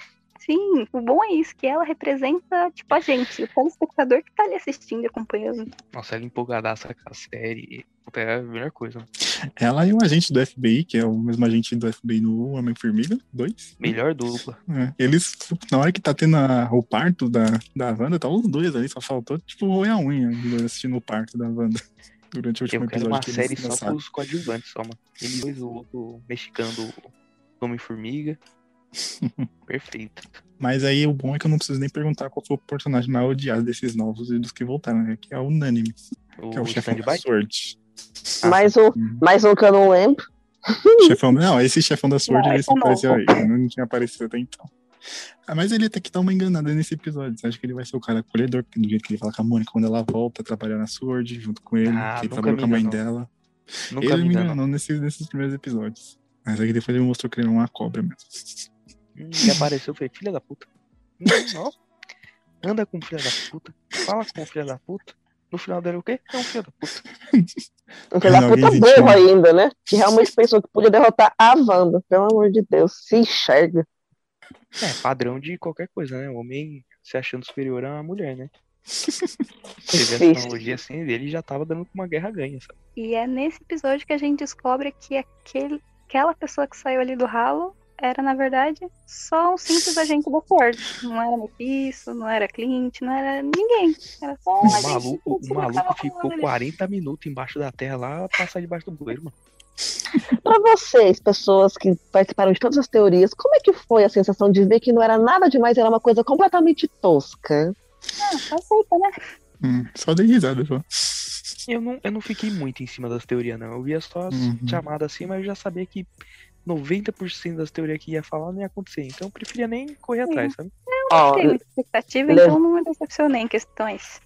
Levando em consideração lá Marvel, eu acho que o menos, que, que o- mais sempre vai ser menos. O pessoal cria tanta expectativa, tanto hype, pensando em um milhão de coisas. Gente, era uma série de 30, 40 minutos. O povo tava esperando o quê? Mas aí voltando, mostra que ela quer voltar a trabalhar, e aí o cara coloca ela no trabalho de investigar esse Rex, que até, então ninguém ligava pra isso, porque só tinha uma cidade desaparecida, só isso. Não tinha ainda o, campo de força protegendo a cidade. E não nítido. E aí a Mônica é sugada pro campo de força, o Rex, e vai participar do show da Wanda. E aí a Sword vem em peso pra ver o que aconteceu, que uma agente deles desapareceu. E monta um acampamento ali em volta. E aí começa a tentar jogar coisa lá, joga helicóptero, vira brinquedo, joga uma pessoa, vira apicultor, e nada dá certo. E aí é o que vocês falaram, Darcy descobre que tá saindo é, ondas de transmissão do Rex e ela consegue pegar isso com a televisão. Então é isso, é basicamente o episódio. É contar tudo por titim por titim que tá acontecendo até então que ninguém tava entendendo. Pelo menos é isso, né? É tipo três episódios, aí um episódio de explicação, aí três episódios que não entende nada e um episódio de explicação. basicamente. E aí termina com a cena que a Dani achou maravilhosa. Eu fiquei com medo da, da Wanda naquela cena. Eu achei maravilhosa. Eu falei, eu não quero estar perto dessa mulher. Mas a Dani queria ser amiga dela depois do que ela fez com a Mônica. A Wanda nunca erra, gente. É isso. Ela pode fazer o que ela quiser, ela tá sempre certa. Ixi, Eu já comecei a ver a série com o paninho no rodo já, prontinho pra passar. Oxi, não. A gente esqueceu de falar da cena, que eu não sei se deu em vocês também, mas deu na maioria das pessoas. As pessoas tiveram um susto. A Wanda tava ali de boa, aí o Visão entra e ela vê a cara do Visão ali morto, sem a joia Ah, na mão, sim. todo Nossa, é verdade. Susto, susto Horrível. eu tomei, Eu levei um foi, susto e eu foi da hora. Não, ela vê um susto que eu levo susto qualquer coisa. Mas Aquele que os órgãos pulam, né, dentro do seu corpo. É, eu queria dizer que eu dei uma pequena puladinha assim no sofá, de tipo, ai que inferno, que isso? Foi muito momento- rápido. Ai, que susto. Eu, ti, eu tinha visto essa parte antes de começar a ver a série, então eu sabia que ia acontecer. Maldito Twitter. aí nesse momento já teve outra, outro ponto de teorias. Que foi, será que a Wanda pegou o corpo do Visão e tá usando ele ali morto? Ou será que ela Eu- criou no Visão? Eu Eu tava pensei. achando. Eu- eu pensei- ali. Eu pensei que ela tinha pegado o corpo também, mas depois quando mostrou que ela foi só lá viu ele, depois vazou, aí eu fiquei, ué, se ela não pegou o corpo, como é que ela criou ele? Aí eu fiquei questionando. Eu tava é jurando que ela né? A tava. mulher dormiu com um morto e roubou ao mesmo tempo ainda, mano. Que- Eu- quanta- Quantas leis da humanidade ela infringiu? Eu, eu tava muito pensando nisso. Eu tava até agora pensando que ela tava, tipo, ali nas, nos feitiços necromancia, coisa do cão mesmo, do capeta. Porque eu pensei que essa ia ser uma série. É, mas não, necrofilia é outra coisa, calma aí. Ela tava na necromancia, na magia. A necrofilia ela faz ali da meia-noite às seis da manhã, entendeu? E aí eu Necrof... pensando muito Necrofilia é sem consentimento do mundo. nisso. Nossa, foda. Que horror. Mas ele é um robô, então tem que, ter, tem que ter consentimento do robô. É. Ou será que tem consentimento da pessoa que criou o robô? Exatamente, aí. O Isaac Asimov não pensou nessas leis aí. Oh, se você ler as coisas que ele ele escreveu, pode ter que ele já tenha pensado, só você que não viu ainda. Agora a gente vai pro episódio 5. Em um episódio muito especial. Que aí tem uma Figurino mais coisa bonito. que a Dani, a Dani também lembra de uma coisa que nós ainda não falamos, que é a, a introdução, a abertura do episódio. Todo episódio tem uma abertura que faz homenagem a alguma coisa. Que esse é o que acho que chega mais perto da nossa realidade, né? Que até então tava em outras, outros tipos de série. Que, O único que eu peguei referência foi desse, foi o da feiticeira. É, da Só. feiticeira, que é o segundo episódio. O primeiro, se não me engano, é I Love Lucy, que muita gente comentou isso depois. Isso aí, I Love Lucy. É, E o terceiro eu não lembro do que fazia referência, mas me lembrou muito como é que era aquela dos anos 70? Dead Seven Show, alguma coisa assim. Só que aquela lá não era dos anos 60, né? Ela fazia homenagem também. Uhum. 70. Esse também é o episódio que é mais próximo da realidade da própria Elizabeth Olsen, né? Porque é uma, uma homenagem às irmãs dela, né? A Mary Kate Sim. e a Ashley. Não trabalhou junto com as irmãs, mas agora fez uma homenagem para as irmãs. Uma homenagem esfregando na cara delas como ele é melhor que elas. Elas tinham potencial, eram crianças ainda. Depois Ei, pararam também. Ei, ei, Nicolas, ninguém aqui fala das gêmeas Olsen. Eu sou defensor porque, assim, elas deixaram de atuar e, e viraram bilionárias na indústria da moda. Só queria dizer isso. Quem Elizabeth que- Olsen não é bilionária ainda com os fi- os filmes da Marvel. Ela ganha pouco pro papel que ela faz. É troco de, troco de Para as irmãs dela, né? Porque pra gente aqui já é muito. Não, pra gente mudou de vida. Meu carro, minha vida. Minha casa, minha vida. Minha, minha casa verde e amarela, é tudo, já de uma vez. Mas então, aí nesse episódio já começa com os bebês, os novos personagens da, da série. Nossa, Alguém esperava que eles iam crescer tão rápido? Ah, meu, se, a se ela ficou grávida e pariu no mesmo episódio, pra mim os moleques iam ficar adolescente. Pra mim cresceu pouco ainda. Pô, a melhor coisa é ele com os cachorros é falar, ah, mas você só vai poder ter cachorro se quando tiver 10 anos. Aí um olha pro outro e fala, demorou, pronto, tô até com 12. Dois de bônus ainda. E isso pega um pouquinho da série que mostra, né, que ela não tem controle absolutamente sobre tudo que tá ali, porque os bebês não, não tá fazendo porque ela quer aquilo, e ela não tá em um mau momento como quando ela tava grávida, que a dor dela afetava o que ela tava fazendo. Não, isso aí foi totalmente fora do poder dela. E até então as crianças foram as primeiras que o pessoal do lado de fora não conseguia achar na vida real, né? Quem que, que, que pessoas eram eles, né? E foram as primeiras crianças a aparecer na série também, não foi? E a Agnes. A Agnes, ela não tava ali no moral do FBI. Acho que ele tava bem, Hum, tava não? né? Não, Não. tinha vários moradores ali de Nova Jersey, mas não tinha a Agnes. A Agnes estava, tipo, não identificada. Que é que o FBI tava pesquisando a vida de cada pessoa que aparecia no programa, cada pessoa que eles interagiam. Já tinha aparecido o chefe, a esposa do chefe, aquela loira, o chefe do bairro, e todos os que trabalhavam com visão.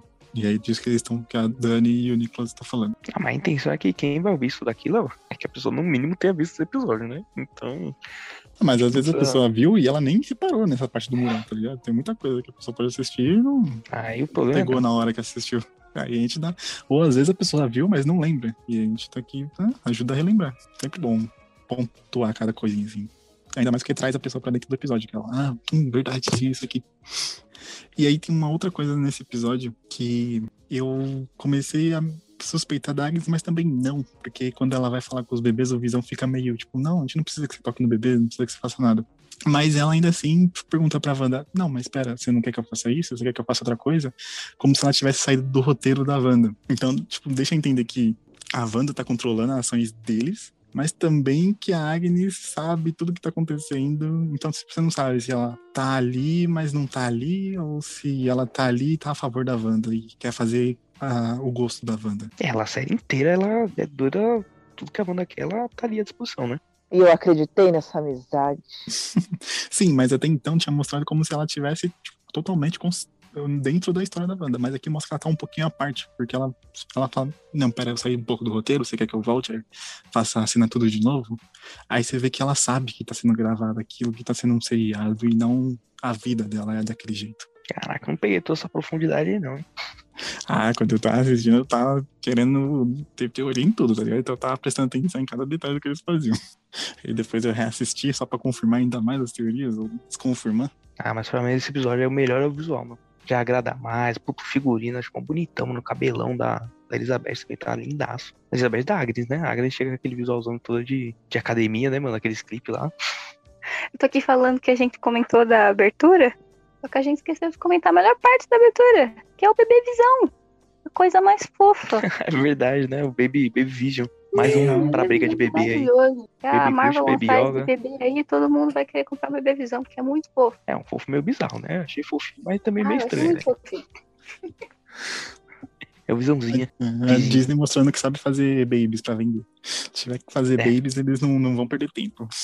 E desse episódio também é quando o Visão ele começa. Ele fica desconfiando de mais coisas, né? Que ele começa a, a meio querer entender os vizinhos e tudo mais, né? Uhum. Você vê que ele tava incomodado, que ele tava começando a, tipo, se sentir desconfortável, de, tipo, Sabe quando você, você- você- É tipo, você tá numa festa, assim, num lugar que você não tá entendendo o que tá acontecendo, você tá desconfortável, ao mesmo tempo que você quer ir embora, mas parece que você não consegue. E aquelas pessoas ao seu redor são pessoas estranhas, você não consegue sentir algo daquelas pessoas. Meu, ali eu. Nossa, eu entendi perfeitamente já o que ele devia estar sentindo. Até porque ele tem uma cena meio assustadora também, né, no, no trabalho dele. Porque desde que a Darcy chegou e ela começou a ver que era uma série, que tinha ondas e não sei o quê, ela quis interferir na série. Tanto que ela, no segundo episódio, ela faz o agente do FBI, que a gente não falou que era ele, mas era ele tentando chamar a atenção da, da Wanda pelo rádio. E nesse, ela envia um e-mail pro computador novo da empresa. E todos os funcionários recebem esse e-mail nos computadores. E aí ele lê e ele começa a ficar assustado com aquele e-mail que fala que, tipo, é, a Sword tá ali, tá. E Tá ele até tá libera o carinha, né, do, do É, Thanos. e mostra que tem um poder novo, que é liberar as pessoas do trânsito. Só que ele faz isso É, também meio que com a ajuda a pessoa de volta, né? Tipo, não, não, peraí que eu não quero mexer com isso agora. É, exatamente. É lógico, mano. Você tu tá, tá o doido ali brigando só com a parede. Você cutuca ali, vai começar a gritar com você. Você vai querer que ele volte a brigar com a parede.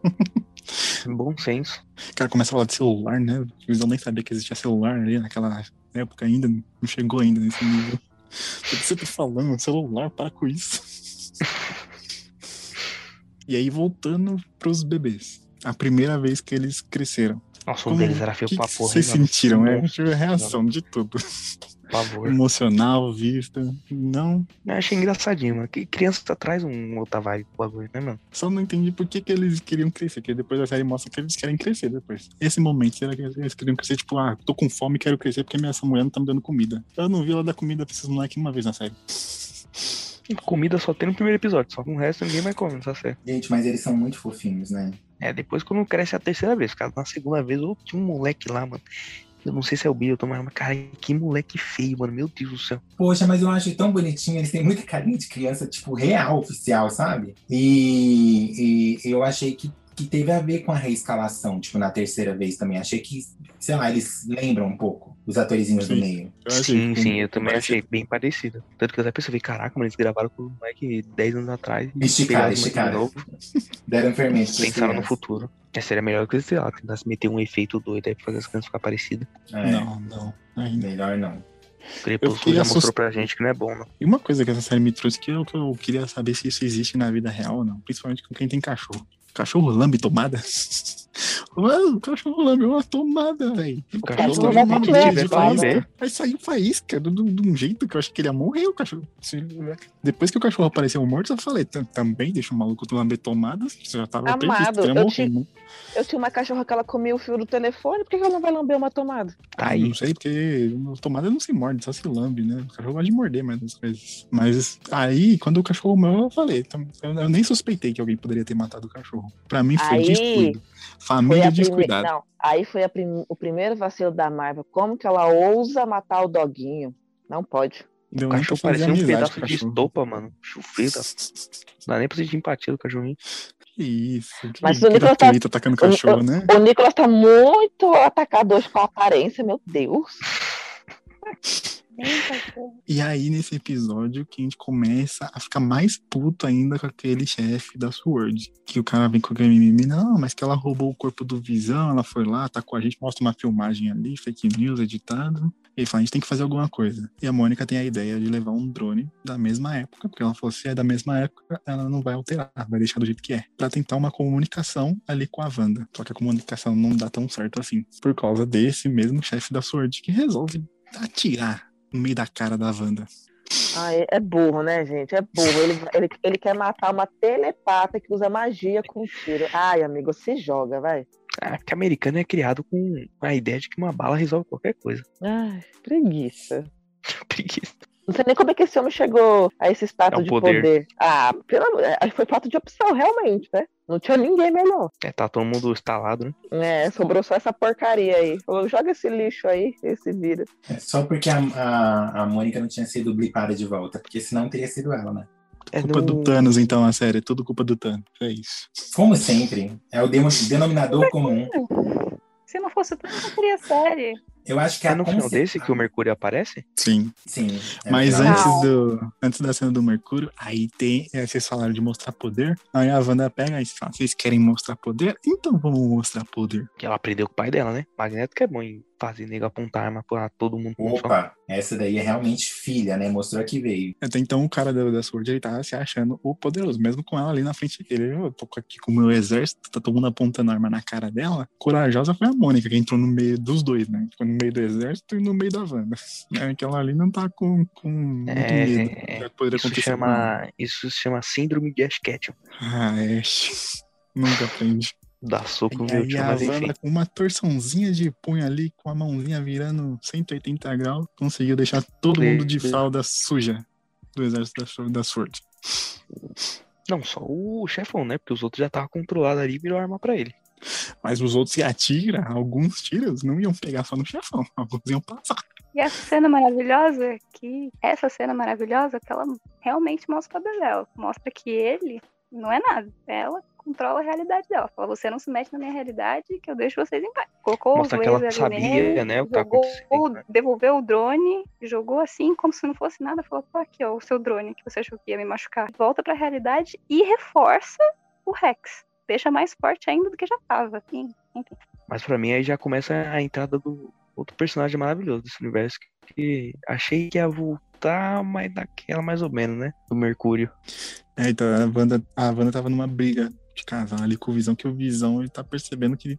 Ela, ele percebeu, né, no trabalho, que alguma coisa de errado tá acontecendo e é culpa dela. Ele pediu Depois daquela satisfação com ela. levitada, né? É, e puxa na cintura. vocês briga de casal ali é, é outro nível também. É Ali é, teto bom, ali ninguém mete a colher literalmente. Só meteu o chiclete. Aí já resolve tudo. Os dois levantaram o voo pra um catar o outro no couro. E aí também tem uma coisa que a Wanda fala que é: você nunca fez isso pra mim antes. Mostrando que, tipo, esse visão não é exatamente igual ao outro visão. Mas aí, no meio, o que salva essa briga é literalmente o gongo da campainha tocando e aí o irmão da Wanda voltando. Aí é a melhor frase da Dash, né? Que? Escalaram o Pietro? Aí eu sou de todo mundo, né? Que tá assistindo. Ah, tá aí uma coisa que eu queria ter que eu queria ter visto ali na hora. Isso ia ser uma surpresa legal, porque eu gosto do Evan Peters como Mercúrio e o Léo que lute. Eu não esperava. De verdade, não esperava que eles iam meter uma dessa aí. Cass é muito melhor que eu. Só quero falar isso. É o quê? O ninguém o Mercúrio e o lá. Não sei. Peraí que tá aqui no meu pôster, que eu tenho um pôster. Isso. Ih, rapaz, o nome dele não tá no pôster não. Só tá a foto. Aí veio o melhor episódio, né? Um dos. Até então virou o melhor episódio, que era o mais esperado também, né? Do Halloween. É, E aí eu tava com uma teoria ali que eu queria muito que se concretizasse, que é o multiverso. Porque os anúncios do filme da Homem-Aranha estão aí, toda hora tem gente, tem ator de outros filmes, do Tom Ah, Maguire, mano, mas do Andrew depois do, depois do segundo filme do Homem-Aranha lá, que falaram, ah, multiverso aqui, multiverso ali, não era nada, não, eu só acredito, só acredito quando tiver 100% de evidência, entendeu? Ah, até então aquela pontinha de esperança.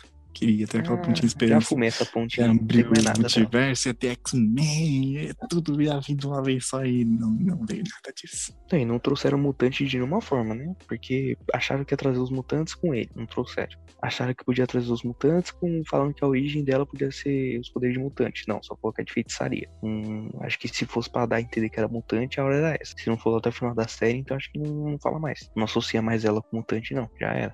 Mas então, aí tem o episódio 6, que é um Halloween assustadoramente inédito. Realmente foi inédito pra mim esse Halloween, nunca tinha visto. Mas voltando. Ah, dá bosta. Bem, os melhores com os pobres. Nossa, eu, eu quero fazer um cosplay, cosplay de visão no, no Halloween. E a Dani vai fazer a Wanda e eu não quero nem saber. É isso.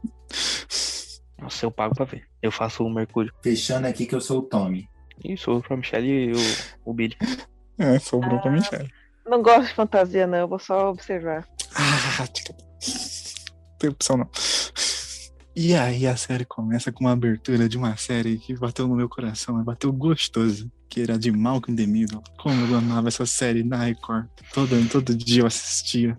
Eu- quando aquele momento que A Record mandava bem na série, quando você não tinha TV fechada. Só tinha TV aberta de opção. E aí, mano, a, abertura é idêntica, não só a abertura, como o início do programa, que é o Tommy, né? O Billy, não sei qual dos dois. é. Acho que é o Tommy. Neutro lá, né? Ele começa conversando com a câmera. É um episódio que chega quebrando a quarta parede. Que foi- acho que foi a primeira vez que aconteceu isso, né? Na série. Se não tô me enganado. Hum, acho que sim. Eles, eles, eles, o que? Eles vão zoar o Pietro, né? Quando ele tá no, dormindo no sofá. Alô, e também tá a, a, a abertura ela dá uma, uma pista, né? Que a, que a Agnes é boa pessoa. Começa com aquela calça ali dela que tá escrito. O que que tá escrito? Nori, Nori, alguma coisa assim. Que é a safadinha. Ah, mas aí o que não faltava na época era a calça esqueci do bagulho. aí você já tá caçando pelo em ovo já lá. Mas é assim que as teorias nascem. É do pelo novo que sai um monte de teoria. Por isso que nada aconteceu. É assim que nasce pra morrer em dois dias depois. Essa, essa é a graça da série ser semanal. Porque dá tempo de brisar em coisas que não tem nada a ver que depois não dá em nada. Porque você vai de uma vez, você não tem nem tempo de pensar em coisas, essas coisas. Eu gosto assim, só vai quero- sentindo. o, o visual todo desse episódio aí da, da cidade e tudo mais, eu achei maravilhoso, mano. Mas o, a interação do, do Pietro com os meninos eu também gostei pra caramba. Tipo, o tio zoeiro, sabe? Eu gosto muito, eu gosto muito do, do Evan Peters. É, até dói meu coração falar isso, mas eu sou muito apaixonado pelo é, Aaron Taylor Johnson, né? Que fazia o, o Mercúrio em Vingadores A Era de Ultron. E eu lembro que, assim, eu assisti esse episódio dividido, assim, entre a emoção de ver o Evan Peters ali dentro e poder ser uma iniciação de X-Men, qualquer coisa do tipo, das teorias, mas de querer aquele outro Mercúrio de volta também, porque eu gosto muito do outro ator. Uhum. É bem isso mesmo. Gente, só eu que ligo 0% pra aquele outro ator. No outro Eu ainda gosto Putz. bastante. Nem Eu não aí. ligo, não. Mas o Você sabe por é melhor. Zero. Você sabe por que, que você liga 0%, Michelle? Porque você não viu a nudes. Eu vou mandar no grupo. Meu Deus. E detalhe, quem, quem é cadela de Kikaz ama aquele ator. Pelo amor de Deus, eu amo Kikaz. Não, então, mas eu, eu não, eu não digo pelo ator, eu digo pelo personagem mesmo, sabe? Ele, ele não é o Mercúrio que me cativou. Tipo, eu não tô nem aí. Pra mim, o papel dele de Mercúrio não foi muito bom, não. E eu Mercúrio, não- tem, Mercúrio tem que ser e- engraçado, divertido. É, Aquele E eu não engulo. E eu não engulo o até Mercúrio que tem que ele, ser filha da puta, é que diferente. ele morreu pra, pra bala. Ah. Ah, pelo amor de Deus, Marvel, me, ah, me erra. Olha, isso aí, Pra mim foi a morte mais forçada que eu já vi na minha vida. Não Não, forçado? Nossa senhora. Mano, ó, a gente tava. A gente tinha visto já o Evan Peters lá no. Qual que é aquele filme lá que tem aquela. Do X-Men lá que ele vai salvar lá o Magneto lá? É Dias de Primeira Futuro classe. Esquecido? Não, primeira classe? Não, né? Enfim. Não, é o dia Não, Futuro é Esquecido, de, né? é Dias de É, Futuro Tá Esquecido. certo, tá é. certo.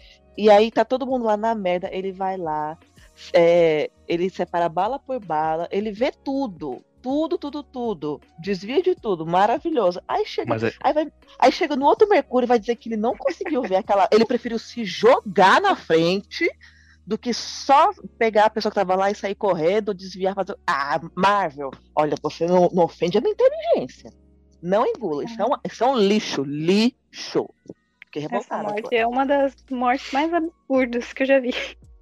Essa morte, essa morte é tão podre. Pro- ó, referência agora pra quem assistiu Naruto. Como a do Neji. Tá, tá no mesmo nível de imbecilidade. É aquilo, né? O roteiro escolheu pra morrer, tem que morrer, né? Não Ah, gente, mas Dava pra bom morrer de ou outro jeito, né? Não, não, beleza, então. Escolheu pra morrer, mas se empenha pelo menos, sabe? Entrega um negócio pelo menos plausível pro fã. Ah, aquilo ali, ó, pare- parece até uma piada de mau gosto. E foi. Então, tem, tem, tem como defender, não. Fiquei pistola. Até qualquer assunto, me perdi. Nossa, horrível. Até ficou um silêncio meio que respeita a sua ira. E foi é, nesse episódio também que todo mundo começou com as teorias do Mephisto, de novo. Falando que o Mercúrio seria o Mephisto. Ah, todo mundo Simplesmente a pela forçar a teoria, né? Pela frase dele. Tava ali na rua conversando com a Wanda e falou pros meninos: vão dominar o inferno, meus demônios. Aí todo mundo ficou teorizando isso, falando que ele era o Mephisto. Inclusive, eu acho que isso foi uma piada, porque encaixa direitinho. Mephisto, gêmeos, mais. Não Eu acho que sei. a prova de que a Marvel realmente zoa o que a galera tá teorizando. Sim, ela gosta de jogar, ah, você acha que vai ser isso aqui? Não vai ser isso aqui, não. É, então, até mesmo a introdução da Agatha, né? Da música dela. Sim. Foi tipo aqui, Mas ó. Que essa me essas teorias aí que vocês fizeram. A Marvel é tão boa que ela já até consegue prever o que a galera vai teorizar, tá ligado? Sim. Porque você para pra pensar, os caras não gravam semanalmente, né? Não, já tava tudo gravado. Tipo, as Então, pessoas você como os caras é muito gênio, mano. Já pensaram que isso ia acontecer. Ou os caras é muito gênio ou foi muito previsível. Que é mais provável. Aí nesse episódio também, a gente descobriu ali no meio E os gêmeos realmente têm poderes. Tipo, Um puxou a velocidade do Kill e o outro os poderes da Wanda. E me agrada muito os efeitinhos, os efeitos visuais, os poderes deles. Eu achei bem acabadinho, achei bem bonitinho. E a fantasia deles também, né? Remete Ah, ao- demais, né? Seria dos quadrinhos também. Ao Icano e ao Celery, né? Eles estão bem vestidinhos. Hum, Nesse episódio eu descobri uma coisa nova. Que velocistas, quando eles seguram na mão de alguém, a pessoa ganha o poder de velocista também. Que todo É, o mundo certo que na mão dos dois embora, corria moleque. junto. Principalmente na hora que a Wanda falar, tudo bem, você quer correr, corre, mas leva seu irmão. Tá os dois correndo, rapidão. Enquanto isso no X-Men, né? Quando o outro corre, ele toma todo cuidado, segura meio que na cintura, apoiar a cabeça do cara, tá ligado? Uhum. E mostra que a Marvel não tem paciência pra fazer câmera lenta, né? Se o Ah, cara vai correr, ele é rápido mesmo, tá? Não é o contrário, o cara é rápido, só que a cena dele é tudo em câmera lenta. mas é. gente. Três meses de pós-produção só pra gravar uma cena de câmera lenta é, aí é trabalho, é coisa da Fox. Mas mostrando também que o, o básico também é melhor que querer fazer muita coisa, que até hoje a assim não sabe fazer ninguém correr. E a Marvel no básico faz um efeitinho ali, ó, bacanudo, que dá pra engolir direitinho. Verdade, qualquer corrida de filme da, da Marvel dá um pau em qualquer nego lá de si tentando correr. Não, nesse episódio aí que também tem o outro. Não sei se teve gente que assustou também, mas acho que nem foi de susto, né? Quando mostra o Pietro também cheio de tiro. Ah, é que ela vê ele morto também, né? Com Uhum. os tiros.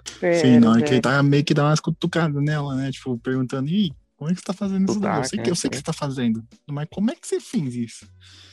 Que aí só reforça as teorias do povo de que ele é um Memphis, né? Que o cara tá cutucando ali, querendo tocar alguma Mas, coisa. gente, eu tenho uma dúvida que eu não sei se eu posso pontuar agora ou se eu deixo pra, pra depois, quando descobrem a identidade do Mercúrio Mas real. pode, pode pontuar, pode pontuar. Depois a gente. Não. Não, então, eu fiquei na dúvida, assim, porque, tipo assim, no, é, no final ele era ninguém, né? Era só um menino com nome estranho. Mas a- o poder dele de correr lá, de ser velocista, era porque ele realmente tinha ou porque a, a Agatha deu pra ele? Sei lá, porque correr ele Pra mim é a ilusão que a Agatha botou. Lembra que Não, mas- tira, o- tira o colar dele? Eu acho que o poder tava naquele colar. Uhum. Será? É, então eu pensei Sim. nisso também, mas eu fiquei na dúvida. Eu falei assim, será que ele tinha algum tipo de poder ou, se era- ou foi a magia que a Agatha jogou nele? Porque pra ele ser o Pietro, ele teria que ter super velocidade, senão a Wanda não iria acreditar nele. Sim, sim, mas eu fiquei na dúvida como que ele conseguiu essa velocidade, ah, o poder. Já falaram da, Parece- da, da Agnes também lá no final? Mas aí vocês já comentaram isso antes. É, já falou antes, já. É, sim, só se alguém quiser falar mais alguma coisa sobre essa parte. Eu ali eu já não acreditava mais, não. Vocês acreditaram, eu não sei como, porque pra mim tava óbvio que ela tava fingindo. Mas né? Ah, eu Eu acreditei acreditei. total. Eu acreditei. Hum. Ali que eu fiquei. Ali eu fiquei na dúvida, eu falei, não, amiga, mas você sabe o que tá acontecendo. Como assim agora você tá dando uma de louca e não tá sabendo? Meu, de Ela novo. sabe se fazer de inocente, ela sabe. Uma É, mé- é mérito da atriz de novo, é a Catherine Han, mano. Ela arrebentou nessa cena. Fiquei com dó, Uhum. falei, que diabo é isso? O que, que tá acontecendo? Deve estar doendo, é sério, ela deve estar sentindo até dor. Hum, Ela só se perdeu, não era pra ter acontecido tudo isso com ela, tadinha. Ah, e aí, falando de dó, mostra aquela mulher já no, no, no final do bairro, pendurando o fantasminha no varal e a lágrima escorrendo no olho dela, porque ela não consegue sair daquele movimento de gesto de pendura e tira, pendura e tira, pendura e tira. Só Eu- eu fiquei com dor naquela mais ao redor dela também, né? Foca mais no que Uhum. tá acontecendo ao redor. Que é onde ela controla, mas não controla tanto, ela não dá um roteiro pros personagens, eles ficam presos num movimento só. Não, mas em dois segundos também, quando o Visão tá sendo espedaçado lá, ela aumenta mais 17 km da barreira em dois palitos. Né? É, que aí Só chega a um intervenção gritinho da de Sword, que, que depois que a Sword é revelada, todo episódio ela tem que dar uma, uma pontinha, né? Tem que aparecer pra fazer alguma coisinha. E nesse, o mais chamativo é esse. O Visão vê o É final o do Visão Rex. tentando ele, sair, né? Uhum, ele quer sair do Rex pra ver o que tá acontecendo, entender, a Sword vê e não faz nada. Os caras ficam, ah, vamos ver onde vai levar esse cara aí, o que, que ele consegue fazer de verdade. Então, aí tem que explicar essa parte também, porque só tinha a Darcy dos bonzinhos ali, que, que é o trio. O agente da, do FBI e a Mônica, eles saíram pra buscar uma amiga da Mônica, que até então a gente não sabia quem é. Até tinha uma, uma deixa no episódio anterior, que, mas... serve aquela mulher lá. É. Ela E aí fica só a Darcy. É, que ela mexe com coisas espaciais. A Mônica tinha aquele- citado ela em um episódio anterior, mas ninguém ia lembrar disso, ninguém lembrava. As teorias Nossa, foram pode longe crer, né? Ela dá mó rolê pra ir chamar ajuda pra mulher pegar um puta carro de Marte tecnológico pra não dar em nada, pra cortar pela metade. Aí a Mônica vai falar, ah, quer saber, eu vou andando mesmo. Obrigado, viu? E aí vai embora. Isso sua mulher, amiga dela, batia não. Antes de tudo isso acontecer, tem a parte do Visão, que quando ele tenta sair do Rex, ele começa a se despedaçar. Ah, ali eu fiquei desesperado. Eu falei, ah, não, Marvel, de novo, pelo amor de Deus, me dá um descanso. Vai morrer pelo quê? Terceira vez já. Terceira, quarta, é infinita. filho. Ali, Era a terceira ali já. Mas então, nessa parte aí, eu fiquei meio assim, sem meio que entender se era a Wanda que tava segurando ele, pra ele não sair, ou se ele não tem vida fora do Rex. Não, é, na- nessa parte eu entendi que ele não conseguia sobre, é, sobreviver. então, pra Ele não- mim ele não eu- existe. Eu achei que ficou bem claro também pra mim. Não cheguei a ficar em dúvida, não. É, ele A, foi, Wanda é uma- é, a Marvel a gosta de existência fazer, dele é de criada, né? não tinha como. Mas aí eu já, já comecei a questionar se era o corpo mesmo. Porque da forma como ele tava despedaçando ali, pra mim ele só tinha que ir desligando, tá ligado? E aí aquele generalzinho, aquele soldadinho lá da Sword, fica com uma cara de prazer de ver o Visão se ferrando todo ali. E a Darcy pedindo pra alguém ajudar e ninguém faz nada. E aí um dos filhos da Wanda se mostra o poderoso, né? Ah, ele só fala, hum, papai tá com problema. Ô mãe, aumenta o, o raio aí do Wi-Fi que não tá pegando no pai não. Ela foi lá, tirou e colocou o modelo da tomada, aumentou o sinal, voltou ao normal. Não é só isso que ele faz nessa cena. Que o irmão dele tá correndo que nem um doido pelo bairro. Ele só levanta uma mão e ele controla o irmão dele. Ele faz o irmão dele parar. Tanto que o irmão dele fala, uou, que que é isso, mano? E aí, enquanto ele segura o irmão dele que tá correndo em velocidade do som, ele tá sentindo o pai dele ouvindo o que o pai dele tá falando e fazendo. Falando fazendo não, viu o pai dele gritando, sofrendo. O dedinho já lá atrás, já que desintegrou faz tempo. Aí é da hora que ela aumenta, ela dá aquele tapão no Pietro, né? Pra ele chegar pra lá que o bicho tá enchendo o saco. E ela aumentando a barreira, mano. E aí, tipo, cada coisa que pegava virava um circo. Eu achei sensacional os bagulho virando circo. mano. Genial, mano. Um monte de palhaço, mano. Cabana. E a Darcy que tava algemada ficou cheia de corrente em volta. Fosse É, a então, garota que cara dela, das correntes. O bagulho chega nela. Ah, caraca, ainda você pega esse bagulho aqui. E aí a gente vai pro episódio 7. Né? 7. Acho que já Derrubando a quarta parede. aí, hein, mano. Não, mas isso aí que a Esse aqui é da hora também de Tudo isso foi só no 6? Misericórdia. Foi tudo no que tava 6. Pensei que tava no 7. Vai ter 80 mil horas esse podcast. Ah, o Juan tem tempo depois. É ele que lute. A gente tá fazendo nossa parte do trabalho da faculdade, tá ligado? Cada um faz o seu pedaço. E aí eu acho que é o primeiro episódio, assim, que, tipo, pelo menos pra nós, pelo menos pra mim, é nítido que tem duas séries sendo referenciadas ao mesmo tempo no episódio. Que é Modern Family, quando tá no núcleo da Wanda, e The Office, quando tá no núcleo do Visão. Esqueceu de falar da abertura, que é a melhor parte. Começa com a musiquinha. Não é igual, mas é tipo um remasterizado de, da abertura de The Office. Eu achei maravilhoso. É muito, a abertura, tipo assim, 100% de Office, é muito na cara. Acho que essa é a referência que é mais óbvia. É a assim, melhor mesmo. abertura. Não, não, não, não, não, não. Malcolm in the Middle é a melhor abertura e pronto. Mas agora, voltando pro episódio, gostei do começo desse episódio que mostra que não só sentir dor ou questão de hormônio na Wanda, mas o emocional dela aqui pega bastante no poder. Porque ela tá num emocional, tipo, meio que ressaca do que ela fez no dia anterior. Tipo, acho que usou demais o poder e afetou ela. E ela não tá conseguindo controlar direito o poder dela. Muitas coisas que estão ao entorno dela ficam constantemente mudando. Ela acordando com a fantasia é ótimo. Uhum. O leite toda hora mudando a caixa de leite pra cada vez mais antiga. Aí eu, eu não sei se é porque ela tá se sentindo mal ou se ela usou muito poder no dia anterior e tá afetando ela agora.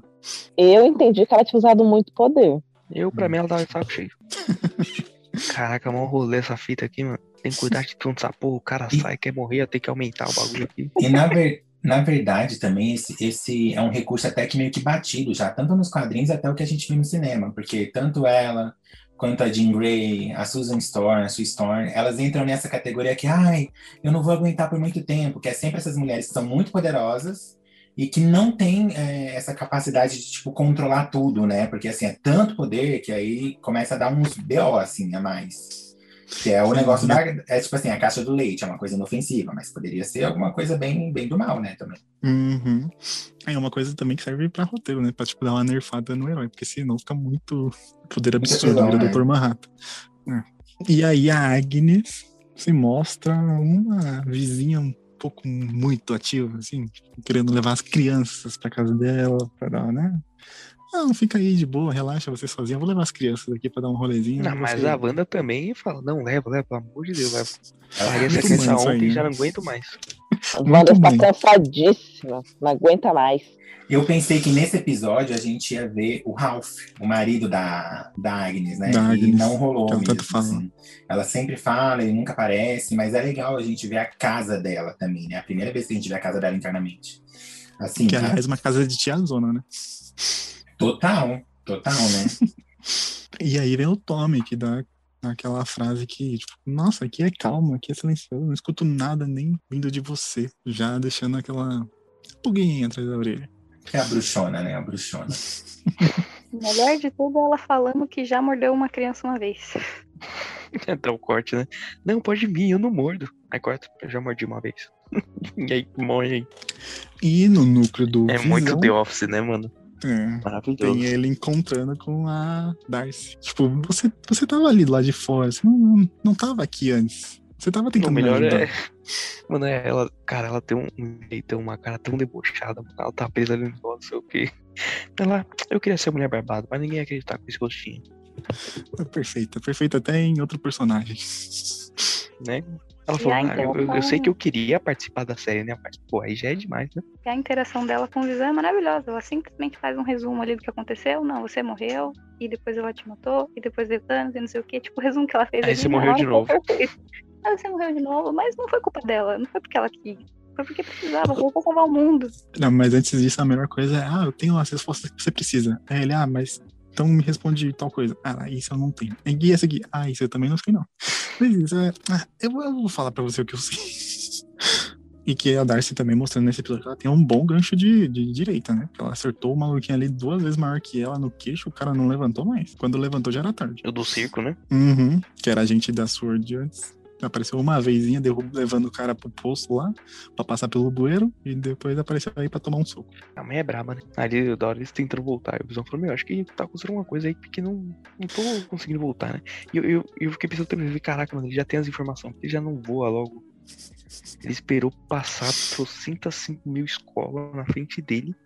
Ele falar, puta, pode crer, né? Eu vou. E ainda assim, foi um voo que demorou mil anos pra chegar também. Eu falei, meu Deus, esse cara não chega mais. Não passou quatro episódios, o cara não tinha chegado ainda. E a edição também é engraçada, porque primeiro ele tá dando entrevista, falando com eles, falando o que tá acontecendo. Aí fala, não preciso ficar aqui falando com vocês, eu tenho coisa pra resolver. É, Mostra ele tirando o microfone do peito, mas aí corta e tá dentro do carro.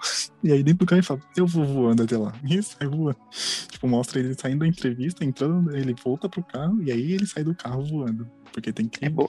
É bom que a esse série roteiro. mesmo já debocha do negócio, né? Uhum. Já, já tira a nossa besta pra zoar, fala mal. É nisso também que a Mônica entra no bagulho, né? Que mostra lá que ela foi chamar outra que eu falei que chamou pra nada, pra não ser. Tava voando mesmo. E que todo mundo achou que era o Reed Richard, que era a Capitã Marvel, que era a Shuri, que era não sei quem. E acabou que era só uma mulher do exército aleatória. Não era ninguém demais. A Marvel não perde a oportunidade de perder a oportunidade de trazer alguém legal, né? De uma forma legal. Ainda pode ser uma Screw. Ainda pode ser uma Screw. Ah, Caguei, Scourge não é nada demais. Não é nem verdade. Mas eu acho da hora da Mônica entrando na. atravessando a barreira, né? Que vai mostrando umas paradas meio nela, o olho brilhando pra assistir 4. Mostrou porque até agora eu não consegui entender de onde tá vindo aqueles poderes dela. Pra mim, se mostrou em algum lugar durante essa série, eu deixei passar batido. Como assim?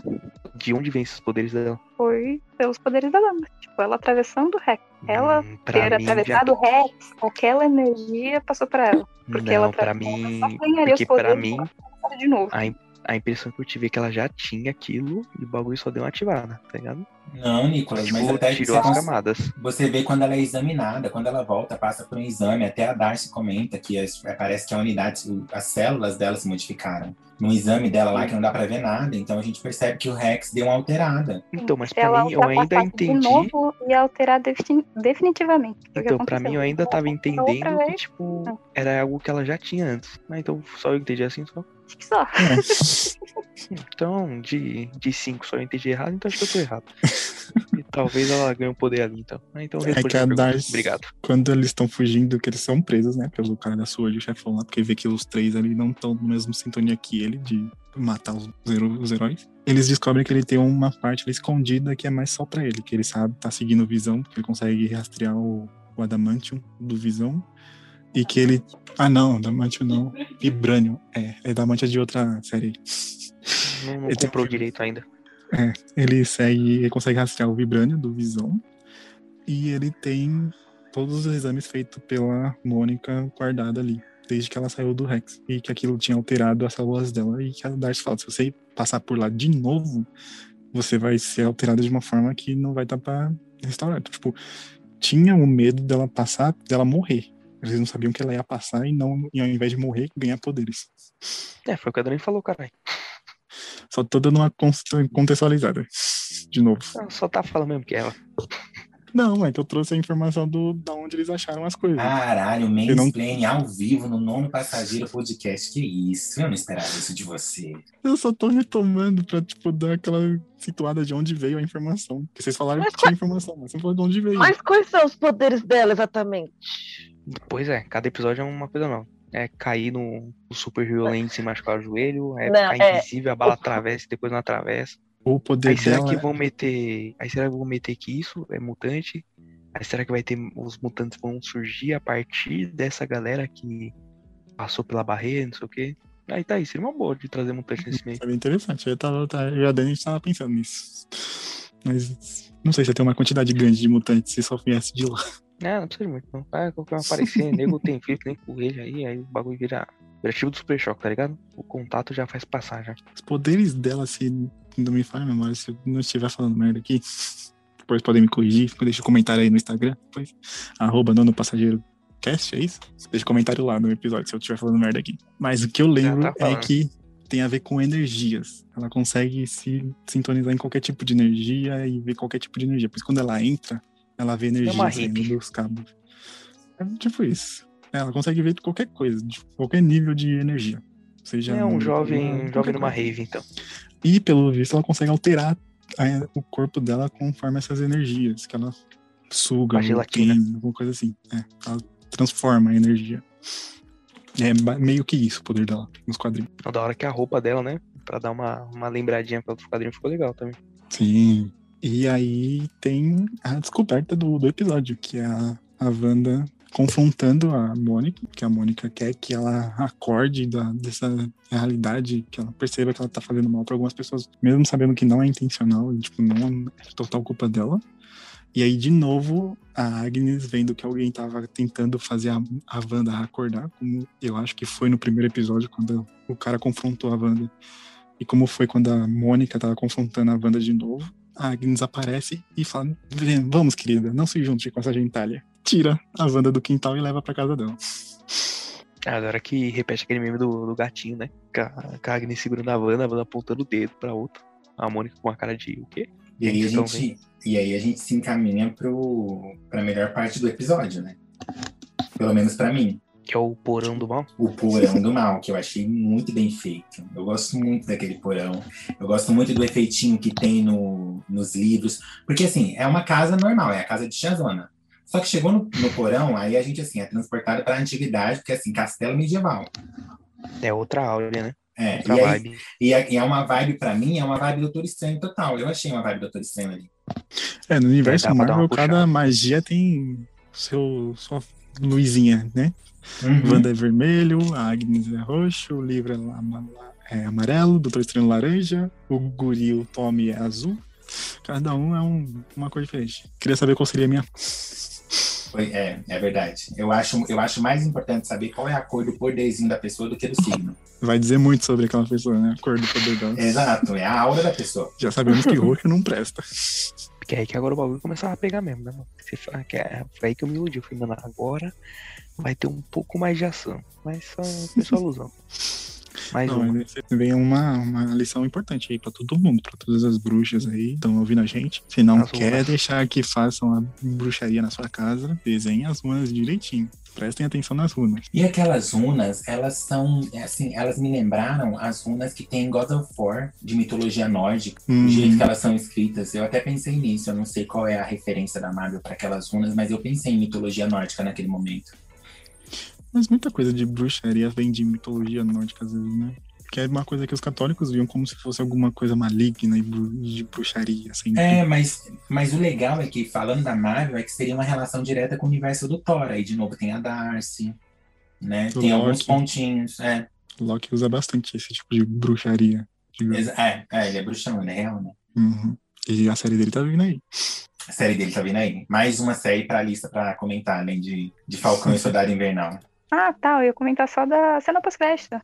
Esse é o primeiro episódio, né? que é- Sim, o primeiro episódio que tem a cena pós-crédito. No É, final, a Mônica ali, desbilhotando o porão, viu que tem um poder ali, tá estranho, nada aparece Pietro atrás dela. Falou, o que você tá xeretando aí? Pô, mas eu precisei voltar, porque a primeira vez que eu vi eu não consegui chegar perto, não. Foi tudo muito rápido. E que a gente vai ver, assim? a gente vai ver o que aconteceu depois dessa cena só depois lá no episódio 9, né? No último episódio. No É, no último último. episódio. Porque o E aí 7. o olho tanto da- do Pietro quanto da Mônica tá roxinho, né? Nessa cena, se não me engano. Ah, eu mal vi o cara que já é o olho do, do personagem. Tá pedindo demais. Mas achei da hora o efeito do porão. Tudo com marca roxa nas paredes, nos galhos que saem por ele, assim, e vão seguindo pra dentro do profundo do, do porão mesmo. O próximo episódio é o que já começa com o passado da, Ag- da Agnes. Exatamente. Episódio Gente. 8, qual o nome? Nos capítulos anteriores. Eu acho da hora esses nomes que ele já entregam quero muita coisa que aconteceu no dizer- episódio. Desse episódio que a abertura da Agnes é a melhor aberturinha, a melhor musiquinha, eu amei. Ah, isso é no anterior, né? No episódio Agatha 7. Cole. É no outro? que- Não, não é no- nesse. Não, Não, é no, no, É no 7. final. Ah, enfim, é maravilhoso. Porque, porque ali vai mostrando todas as peripécias, todas as vezes E que ela. Tudo que ela fez de errado. É. E, e Ah, olha, muito ó, Michelle, esse, essa é uma música tão maravilhosa que ela ficou em top 10 na Billboard quando ela lançou no iTunes. É sério. é. Uma música de 1 Não, minuto e não, não, 50. Tá vendo? Não é à toa que é a mais maravilhosa, tá vendo, gente? Uhum. E ela canta, tá? A atriz, a, a Catherine Han, ela tá cantando nessa música mesmo. Não é uma, uma cantora, porque geralmente eles fazem isso, né? Quando é a Uhum. voz Ah, de não canto, colocam outra pessoa pra cantar, mas é ela mesma que tá cantando. Ah, eu não sabia porque, porque eu vi dublado, né? Então não dá. Não dá No dublado faz diferença. No dublado eles, eles, eles têm um dublador pra voz, pra voz falada e um dublador pra voz cantada. Então eram pessoas Não, mas- diferentes. Mas não, no, no dublado, a mesma que dublou cantou. Apareceu. Não, foi uma cantora que dublou. Não, cantou. foi a mesma. Porque gente. eu lembro, eu lembro até que no episódio do Malcolm in the Middle, quando tem a abertura, quem canta é a Super Combo. Aquela banda lá, o pessoal do Super Combo que, que canta a música da Foi. abertura. Foi ela Não, mesma que a- cantou da mas- Agnes. não, foi a do Super a- Combo. Não, a da Agnes, quem cantou foi a menina que dublou a Agnes. Então, ah, então a gente, então tá certo. Eu vou, eu vou pegar, a gente pega a informação e joga no Instagram do, do Nono Passageiro Cast pra galera Ah, se não, sim ou não. uma. É, mais uma coisa pra galera comentar aí nos comentários do, do, do post. Ou eu, tô- ou Foi eu ou tô não foi? ficando doida. Eu, quando acabar, eu vou lá pra ouvir. Enfim. Mas o legal dessa música também é que ela quebra todos os youtubers, né? Que ela fala, foi a Agatha e mais ninguém. Então não tem Memphis, não tem é, Dormammu, não, não tem nada. Foi, foi a Agatha e só. Mas será que os, conspira- os conspiradores pegaram isso na música ou eles ficaram ainda na ilusão? Mas não pegaram mesmo, porque continuaram. Oh, meu Deus, que dó. Mesmo depois disso, tinha gente com esperança ainda no último episódio. A esperança é a última que morre, né? Já dizia o ditado. Mas esse episódio 8 também é um episódio que veio pra explicar mais ainda as coisas e trouxe coisas que a gente queria e não sabia que queria. Tivesse nos filmes anteriores, não só na série, como nos filmes também. Ai, gente, nesse, pass- epi- nesse Ah, episódio na 8 eu, já, eu já comecei a chorar. Aí já foi aí que a minha derrota já começou aí. Esse foi um episódio primeiro- emocional. Mas primeiro, deixa esse um pouquinho de lado e falar da, da Agnes. É, Fala primeiro da Agnes, deixa essa parte do choro aí, no final pra gente terminar nas lágrimas.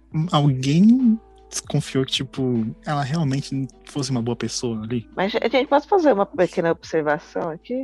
Faça. É, quando mostrou lá o passado da Agnes, eu só acho que teria sido mais interessante, mesmo que seja curto, né? Mostrar um pouquinho mais o que que levou ela a estar ali. Porque, beleza, já aparece ela lá sendo julgada, já presa, e as bruxas falando, ah, que é isso, você é isso, é aquilo. Eu queria saber o que ela fez. Tudo aquilo foi só porque ela estava lendo o livrinho do mal lá? Ela fez alguma outra coisa? O que que é? É, porque ela Não tava sabemos. usando magia proibida.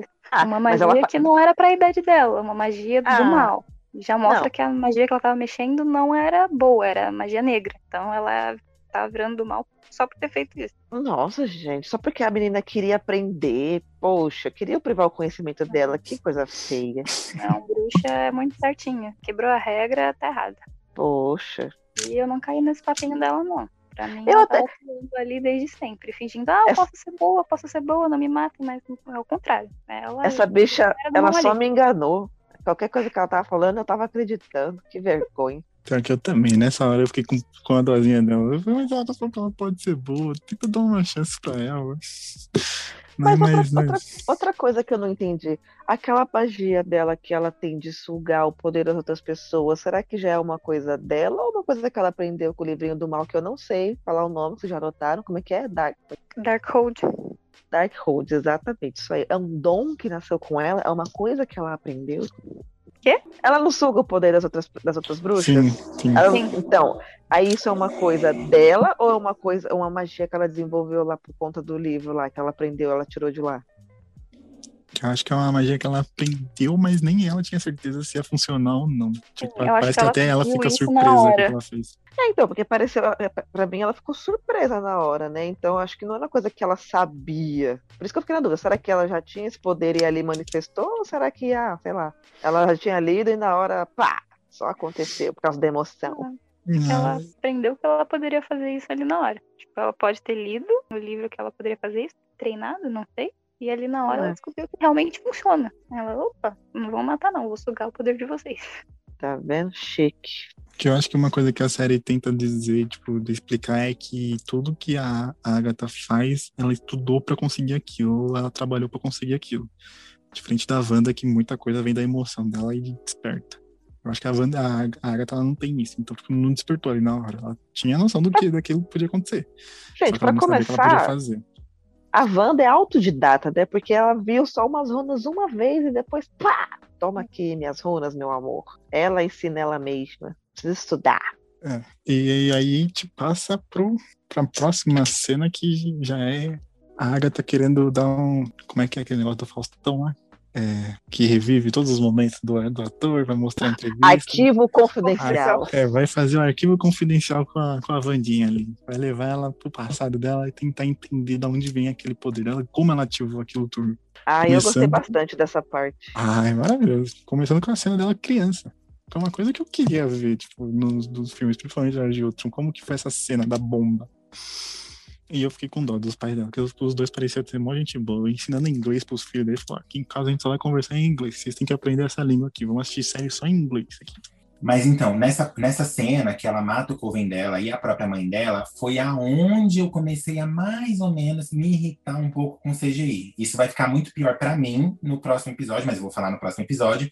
Só que nesse, nesse episódio eu comecei a me irritar um pouquinho com CGI, mas não o do rosto dela, porque esse que rejuvenesceu a atriz eu gostei.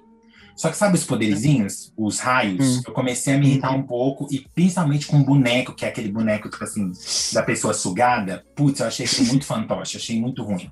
E ele já não, ele já não tava mais representando nenhuma uma, uma época, tipo assim, uma série diferente, uma estética diferente. Uhum. Era aquela estética Marvel, só que tava mal feito pra mim.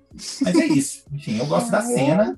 Eu discordo, pra mim foi muito bem feita. Pra ser uma série, tá a nível dos filmes, mas enfim. Eu também gostei. Eu não vi esse defeito aí que você viu, não, mas tudo bem. E aí agora a gente vai pra parte da Wanda criança, ali com os pais dela.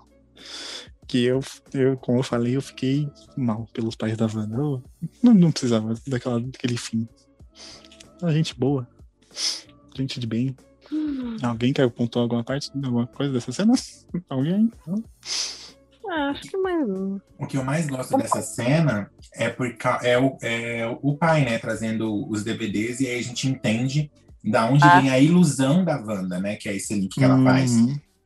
que a gente vê que ela ba- maratonava basicamente todas as séries, que depois ela foi fazendo um episódio é, baseado em cada uma dessas séries que ela amava muito, né? Tudo bem que a preferida dela, a gente percebeu ali que ela era louca do Dick Van Dyke, que é a, a série que ela homenageia no primeiro episódio. Mas, mas a gente vai vendo que tem os outros DVDs, e meio que a gente, que tá aqui nesse podcast, é muito assim, né? Da cinefilia, que gosta muito, que é muito nerd, então a Demais. gente se sente muito representado. E até viveu isso, né? Do pai ou a mãe trazer algum filme, alguma série e tipo, a gente ficar Opa, animado. antes, de, antes dos streamings, gente. Antes dos streamings era isso. O que eu já falei, vou falar de novo, que eu gosto é que o pai deles usava isso pra eles aprenderem inglês. Eles falaram, não, a gente só vai conversar em inglês aqui, a gente vai assistir em inglês as séries pra você já aprender algumas coisas e ir falando assim. E aí o Pietro cobra, não, não, você falou que a gente só ia falar inglês, então só inglês aqui. Também essa, essa cena é uma cena que eu acho que a maioria dos fãs já imaginava na cabeça. Porque lá em Era de Ultron, a Wanda fala dessa cena. Quando ela era pequena, uma bomba Stark caiu na casa dela e matou os pais dela. Por isso ela tinha tinha ranço do Stark, não gostava dele. E foi a primeira vez que a gente viu essa cena realmente como aconteceu. E a gente descobriu ali que a bomba não era defeituosa. Ela não explodiu porque ela veio com defeito. Foi a Wanda, desde pequenininha, já tinha um poderzinho ali, né? Já tinha um poder guardado ali dentro. Foi ela que fez a bomba não explodir. Importante tocar nesse assunto, Dani, porque isso é um retcon, né? Aberto. É a, é a série, o, o retcon é basicamente você pegar uma coisa que você estabeleceu anteriormente no filme, no caso, falando que a Wanda ganhou os poderes a partir da joia da mente, só que eles reeditam isso, porque agora eles têm os direitos da Fox. Então, isso meio que coloca a Wanda como uma primeira mutante, colocando ela como, como uma pessoa que nasceu com poder.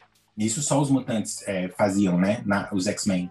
Então é, uhum. é, um ponto importante da gente ver, porque daí para frente já, já abre para nesse futuro da Marvel aí a gente introduzir essas pessoas que nasceram com dons e tiveram gatilhos que deixaram esses poderes mais elevados ainda. A única coisa ruim dessa cena é que acabou com a teoria de muitos fãs que tinham desde a era de Ultron que falavam que a bomba não explodiu porque o Magneto segurou a bomba. E não, não foi o Magneto, foi a Vandinha. Aí abre mais uma porta ali do arquivo confidencial, vem outro artista falar sobre o passado com a Wanda, como é maravilhoso, mentira. Abre a porta com o símbolo da Shield. Da Shield não, da Hydra, que é quase a mesma coisa aí. Nesse universo os dois são iguaizinhos, são a mesma coisa. Mas símbolo da Hydra, que é quando mostra que a Wanda se voluntariou fazer parte de pesquisas e, como o Bremer falou, que muito se dizia que vem daí o poder dela, de experiências com a Hydra e com a joia.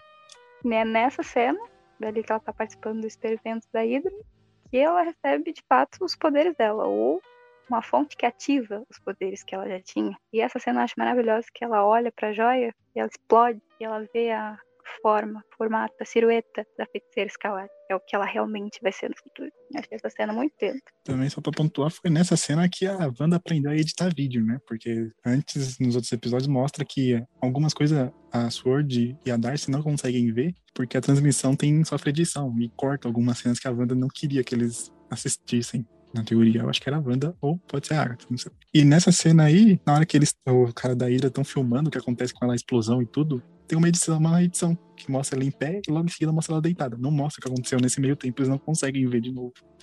E eles, até a, o povo da Hydra não sabe o que aconteceu entre a Joia e a Wanda nesse momento. E fiquei puto. Fiquei puto porque trouxeram o carinha de volta dos Vingadores, uh, Vingadores da Era de Ultron e não trouxeram o ator do Pietro para gravar uma cena de flashback sequer. Ai, meu Deus. Puto, puto, deixa aqui minha, minha, minha Não supero também, Léo. Tô junto com você, nós dois chorando por macho. Olha aí, a gente vai chorar. muito gostoso aquele homem me traz aquele cara bulinho. É, eu, eu nem ia, eu nem, eu nem queria falar, entendeu? Porque assim, já falei, meu coração é do Evan Peters e também é do Aaron Taylor Johnson. Mas, meu, uma cenazinha, uma cenazinha entendeu? Um flashbackzinho só. Ele podia fazer o flashbackzinho oh, real é. daquela época. Uma olhadinha. Mas, não, não sabe precisava porque... trazer ele de volta na série, mas um flashback. Sabe por que trouxeram o Evan Peters? Porque é dele que a maioria gosta. Só vocês gostam desse outro aí.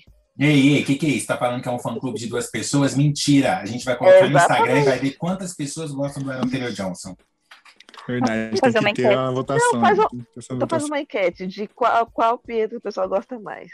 Pronto. Quem gostar mais do Evan Peters é porque gosta muito de American Horror Story também. Ah, não, para. Pode vai. ter certeza. Pode ter certeza absoluta. É muito crush é. por personagens dele de American Horror Story. E porque gosta de videoclipe do X-Men aí.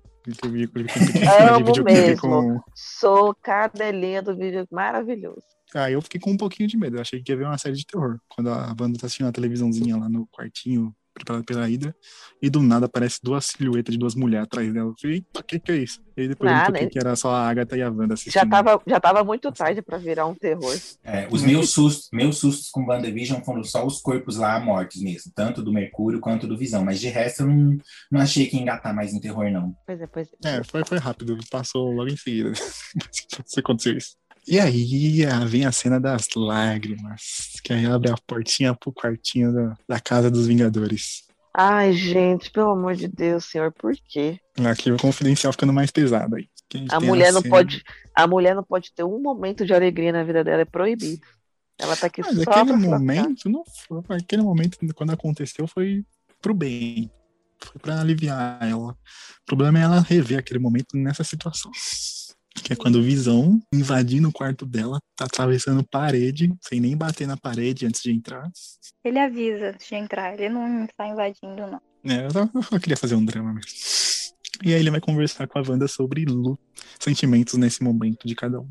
De tristeza, né? Inclusive, eu acho essa cena assim muito emocionante, real, porque eu acho que ela é, tudo bem que a série ela, ela foi idealizada muito tempo antes, né? Mas querendo ou não, calhou da gente estar no meio de uma, de uma quarentena, uma pandemia de coronavírus, onde morre muita gente. E mesmo que não tenha morrido ninguém da nossa família, às vezes morre alguém que é amigo de um amigo, alguém muito próximo. E o Visão fala melhor, para mim, a melhor linha da, da série, desse melhor roteiro. Eu não sei quem é o roteirista desse episódio especificamente, eu sei que o diretor é igual, mas o, o Visão ele fala, né? O que é o luto, se não um amor que perdura? E aí Ai, aquilo lindo. arrebentou, assim, as minhas pernas real, assim, fiquei no chão. Foi foda. Foi Perfeito. forte. E essa é a primeira cena que a gente vê como começou a interação ali entre a Wanda e o Visão. Nos filmes a gente pegou mais ou menos, não teve tanta profundidade assim. Ali ela tinha acabado de perder o Pietro e o Visão foi meio de um jeito desconcertado consolar ela. Ele não sabia como dar o conselho e acabou dando um conselho muito bom. Aquela essa frase que você citou agora. E ali a gente vê o, a empatia dela com ele, a empatia dele com ela. O, meio que um consolou o outro ali. Ele também tá perdido, acabou de chegar nos Vingadores, ela também tá perdida, acabou de perder o irmão e juntaram ali. Foi muito bonitinho essa cena. É o começo de tudo que a gente já viu. É verdade. E assim, é uma coisa, ó, uma coisa que você apontou que eu achei muito legal é que se você tá aí na sua casa, nessa quarentena, se sentindo triste sozinho, é só você chegar perto do seu PC gamer que ele pode fazer um carinho na sua cabeça. Ele também tem empatia, entendeu? Uma máquina também consegue te consolar. É maravilhoso, já me ajudou em muitas situações já. E eu quero pontuar uma coisa dessa cena que eu acho fofo. Como a Wanda começa a introduzir o Visão no nosso mundo. Que ele tá assistindo a série, ele vê uma- um acidente acontecendo na série e ele fala, nossa, mas você tá dando isso é engraçado, porque ele se machucar. Ah, não, ele não, nesse universo ele não se machuca com essas coisas. E aí ele se. ele meio que muda isso na programação dele e na próxima cena de alguém tomando, sofrendo um acidente ou acontecendo alguma coisa, ele ri, porque ele acha aquilo engraçado. E aí ele fica constrangido. Ele, ah, desculpa, eu ri dessa. Não, ela fala, não, é, é engraçado mesmo, você pode rir dessa parte. Tipo, ela criando nele uns sentimentos humanos. Achei isso fofo. Que mostra bem sutil nessa cena. E depois dessa cena a gente vai pra, pra Sword, né? Você corta pra Sword. Ah, sim. Depois dessa cena mostra o que aconteceu de verdade na Sword. O que aconteceu de verdade com o corpo do Visão. E mostra como babaca é aquele cara que eu não consigo lembrar o nome da Sword. Hayward, segundo minhas informantes aqui, Dani, que consegue, que gosta de falar comigo por, por fora do programa. É ele mesmo, é o Tyler, Tyler Porque Hayward. tá mudo. Aí fala aqui, pra todo mundo ouvir. Nessa parte ela vai falar que chorou também. Porque chorou nessa parte. Ah, eu fui, eu fui enganado, né, nessa cena, totalmente. total, total. Eu Eu, fui- tava eu fui bem esperando o ponto enganado. que ela explodir. Eu fiquei, eu fiquei Tava pensando. esperando ela pegar ele e levar embora. Só que eu descobri que era uma Sim. mentira aí. Sim. E, e é muito engraçado nessa cena que a gente percebe que, na verdade, o, o Hayward, ele, ele vai meio que induzindo a Wanda, ele vai, ele vai. O jeito que ele fala, né? O jeito que ele fala com a Wanda é muito estranho. Ele tá meio que querendo induzir ela mesma a tentar alguma Uhum. coisa, né? Ele quer que ela surte ali, porque tá tudo Eu- sendo filmado. e Ele eu tá não sei pronto pra se- filmar tudo. Pois é, e eu não sei se até aquele momento, Léo, fiquei pensando nisso, se até aquele momento ele já tinha a ideia que ele ia precisar que ela criasse um Rex para conseguir pegar a energia do Rex e fazer o Visão Branco. Porque a gente vê que ele, que ele usa a energia que vem do Rex para conseguir ligar o Visão. Não, ele não sabia, tanto que no, no episódio ele fala esse tempo todo a gente não sabia o que que a gente precisava de verdade pra concluir Ah, tá. o, o projeto É verdade. e a energia dela. Verdade, Que verdade, pega verdade. do drone depois. Eu fiquei pensando muito nisso, assim, falei, ah, peraí, isso é muito inteligente então, seu vilão Smith de merda.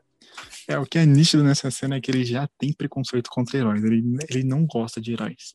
Mas vamos, ele cutuca meio que a Mônica com a Capitã Marvel. Mas vamos combinar que você também teria, no seu caso, se você tivesse sido gripado, tivesse sofrido alguma coisa com sua família, perdas, eu acho que a gente teria. Porque a gente é fã e a gente está aqui vendo do cinema e tudo mais, o universo é fantástico, então a gente já vê essa visão do lado dos heróis. Para uma pessoa que tá vivendo aquela situação, ela não conhece, ela não é parte do Capitão América, não sabe se é legal ou não, entendeu? Ela só vê só que, pô, fudeu minha família, fudeu minha vida por uns cinco anos. É, eu tenho que ter um jeito de conter essas pessoas, porque são super-humanos. Em algum momento isso vai dar ruim para mim. Mas é que eu tenho uma coisa, tipo, de mim, assim, que eu não vejo como castigo a morte. Você matar alguém como castigo em qualquer caso que seja. Na minha vida, isso. E no caso dele, ele quer matar ela, tá ligado? Ele quer alguma coisa pra ferrar com ela. Tipo, ele tem ódio. Ele sente ódio. Que ele não quer só castigar, punir ou prender eles. Tal- Talvez isso que você esteja falando, talvez até seja uma falha, talvez, do roteiro, ou falta de tempo, alguma coisa assim, porque não não é construída da onde vem a relação de ódio dele, né? A gente sabe que tem a ver com o Blip, que Uhum. óbvio que o Blip é uma coisa que todo mundo fica meio, putz, fica puto, né? Cinco anos, cinco anos, sei lá, nesses cinco anos meu marido morreu, meu filho morreu, alguma coisa aconteceu, e eu voltei do nada e, e perdi aquilo, é, minha vida mudou. Então, só isso, eu não sei se é o, o- o ódio suficiente. Talvez tenha coisa por baixo do pano, talvez, mas a gente não sabe se ele é um personagem que vai Uhum. voltar, né? Não tem muita cara de personagem que volta. E eu colocaria ele como aquele vilãozão dos mutantes, sabe? Tipo, o cara que tem ranço de mutante e quer eles presos e mortos de qualquer jeito. Ele seria, Eu por exemplo, ele nesse universo. você acha que ele seria um cara que no futuro, ah, vamos, no futuro eu tô jogando assim, 10 Uhum. anos mesmo, tá? Marvel Sim. com os X-Men estabelecidos, em algum momento ele poderia ser o cara que dá a iniciativa, a iniciativa dos Sentinela. Sentinela? É, já mostrou que ele, né, quer construir droids humanoides pra caçar esses super seres. Então, da, daí pra Sentinela, dois. E a Michelle? O que, que ela sentiu contra o rei, rei? Como é que é o nome dele? Esqueci de novo. Rei. Ro- Fala aqui no microfone, né? Hayward. Isso, esse cara mesmo. Na cena que mostra a intenção de verdade daquele cara da Sword, que ele queria manipular ela pra se soltar e ela não explodiu. Que, que você sentiu contra aquele cara? Eu acho que ele é um pau no cu e ele tem que se fuder. Bi, bi, É isso mesmo. Babacão. Como você. Como eu tava falando, não tem nada construído ali pra ele ter esse ranço, esse ódio. Sabe? Parece que ele Uhum. tá ali só. Parece que ele tá com muito tempo disponível, tipo, ah, eu vou fazer isso aqui. Ah, pelo amor de Deus. É tempo de cuzão, maluco. Tempo de. Desnecessário. Projota, Mostrar o. Mostrar o Visão todo destruído, todo mutilado pra Wanda. Não Ai, precisa ter ele é pra ela. É, ele é sádico, ele quer ver a pessoa sofrer. E essa cena é muito triste. Nela, nela foi aí que eu senti que eu já ia chorar mais ainda no resto do episódio. Porque ele mostra as- a Wanda realmente vendo. que Foi a primeira vez que ela viu, depois que ela voltou, o corpo do Visão morto de verdade. Ela sabia que ele tinha morrido, mas ela não viu depois. Levaram o corpo dele. E ali tem a referência do filme, que ela fala que ela não consegue sentir ele chorando. Ah, ele tá chorando também. A gente lembra lá de Guerra Infinita que ela fala que tudo que ela sente é ele, antes de destruir a joia e matar ele. Aí ela percebeu mesmo que não tinha jeito, ele tinha morrido e ela não sentia mais ele. Aquilo ali, aquilo ali me fez chorar. E que, e que, na real, logo, de- assim, logo na próxima cena, mais ou menos, a gente vai descobrir por que, que ela realmente sente o visão com tanta intensidade, né? Porque ela sai da, da Sword e vai pro carro, e aí tem a cartinha, e ali eu já tava começando a ficar, meu Deus, então essa mulher não pegou o corpo dele. Gente, eu fui enganado de novo Pois é. pela série. Exatamente. Até ela Mas, chegar naquele. gente, eu fiquei na dúvida, aquela cartinha sempre esteve ali e ela só abriu naquele momento ou alguém botou? Que eu fiquei ué, o que, que eu perdi aqui, gente? É só agora que ela foi lá essa bagaça? Eu acho que ela guardou com ela. Na minha cabeça, é É que a tipo, ponta da casa. é, era um plano que ela tinha com o Visão já, de morar junto com ele, já tinha um terreno, já tinha tudo pronto. Era a casinha deles. N- Não, o que eu, eu não sei, eu não, acho que ela tinha essa pretensão, mas eu acho que ele tinha é, meio que queria fazer uma surpresa com o terreno e tudo. eu achei que era uma surpresa também. Eu achei Aham. que é, eu entendi Achei que foi total. surpresa. Achei que foi total. Achei que o Visão foi lá num tabelião bonitinho, arrumar o lote, falar bem assim, ó, aqui, ó, depois que acabar toda essa merda, é onde a gente vai ter nossos bebê robô, a gente vai ter nossas baby alive, cada um vai arrumar bonitinho, entendeu? Eu fiquei pensando nisso. É, eu acho que não deixa muito confirmado nenhum nem outro né, nessa cena. Então, tipo, pode ser tanto um quanto o outro. E os dois vão doer do mesmo jeito. No coração. É verdade.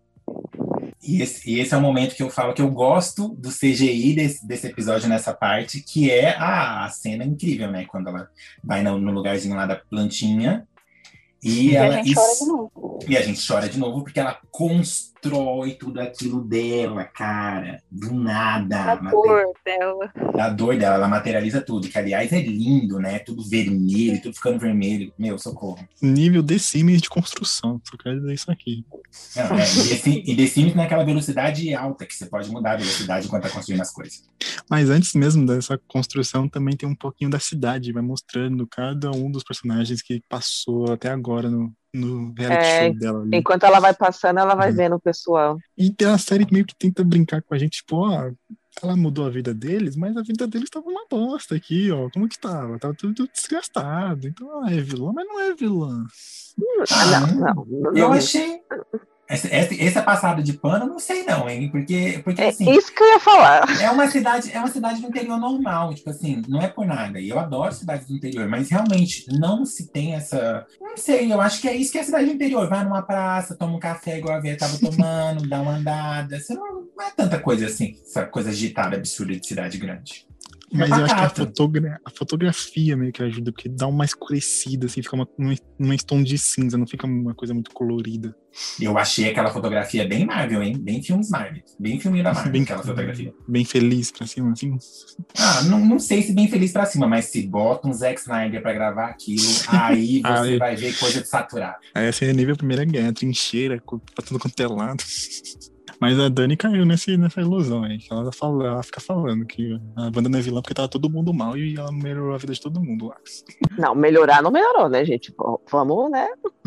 Gente, a galera tava em transe, tipo assim, trancada dentro delas mesmas, socorro. Exatamente. Tipo assim, Eu a vida dela. acreditar que tava todo mundo feliz ali. Eles A estavam vida- sendo controlados, mas É eles estavam felizes. Você tava sendo controlada pela Wanda, entendeu? Você tava sendo Eu controlada por ela. Ela passou a Eu perna até em você. Mesmo depois do último episódio, eu continuo acreditando que as pessoas estavam felizes. Nossa, estão mentindo. Ah, Só quero dizer aqui que brasileiro reclama de lockdown, é que eles não passaram por esse lockdown aí do povo da vila da, da Wanda. E Esse aí é lockdown de verdade. E aí, voltando, depois que ela constrói a casa, depois que vocês choram horrores, aí sai aquela energia amarela do corpo dela e dá vida ao novo Visão. E ficou parecendo que era parte da pedra da joia da mente que ainda tinha nela, né? Que conseguiu dar, Uhum. dar vida ao, ao Visão. Que aí eu fiquei, "Ah, saiu dela, caralho, ela pode fazer qualquer coisa. Então. E que mais é, pra mas, frente mas, no mas foi meio que isso, né? confirma. Conf- é, confirma. Uhum, que ela fala que foi parte da joia que ainda tava dentro dela, que deu essa vida ao novo Visão. Quando ele some, será que volta pra ela? Espero que sim, né? Eu, se eu fosse um personagem de RPG, eu não ia querer poder perder esse poder aí, não. Eu Eu nem-. E vamos combinar, né? Que ela mesmo com visão fora dela, ela já tava tão apelona que eu não sei nem se ela- se aquela joia da mente faz muita diferença no, Faz no diferença. Porra, É só pra- dele. É só pra refazer o Visão se precisar, eu ter ele dentro dela, só, só pra isso mesmo. Tipo um É. amiguinho virtual, sabe? Só que dentro dela. É um backup. É, então, a burrada também da Agnes, é que ela tá lá com a Wanda presa nas runas e ela resolve levar a treta pra fora. Não devia ter pensado nisso, tadinha. Foi noob. Achou Superestimou, né? É. Superestimou a bicha. A, a criatura cria um negócio do nada, controla milhares de pessoas de uma vez e ela achou que não, eu, vou dar jeito nessa menininha aqui. Ou foi ingênua também, né, Agnes? Agnes não, Agatha. Ah, tanto faz. É as duas. Não só mostrando como ela foi inocente, que ela sabia quem era a Wanda. Ela sabia o verdadeiro nome da Wanda, que é. Feiticeira Escarlate. Ou em inglês com a Dani, agora vai, Dani. O quê? O nome dela? Não, pode falar. De boa. Oh, meu Deus. Scarlet Witch também. Com o Feiticeiro Escarlate ou Scarlet Witch, pra quem. Ai, assistiu eu acho que em português fica muito mais bonito e impactante. Não. Você assistiu o Sim. Eu Assiste não. a mesma cena legendada. Ah, É isso aí, Michelle. Você não vai pagar pau de gringo, não, né? não, eu, eu gosto É, da dublagem. Eu o gosto nosso da, entendeu? português, entendeu? Porque, Isso, porque. Porque nosso português tem, tem essas nuances, é muito sonoro. Feiticeira escarlate. Agora, Witch. Não tem muita, ó, tá vendo? Até não tem muita graça, entendeu? Scarlet Witch. Feiticeira escarlate. Witch. Não tem muita. Não, Tá vendo a diferença? Conse- Eu confesso que eu gosto de Feiticeiro? Escarlate. Eu gosto. Mas Scarlet Witch também é muito bom. Eu não consigo, eu gosto dos dois.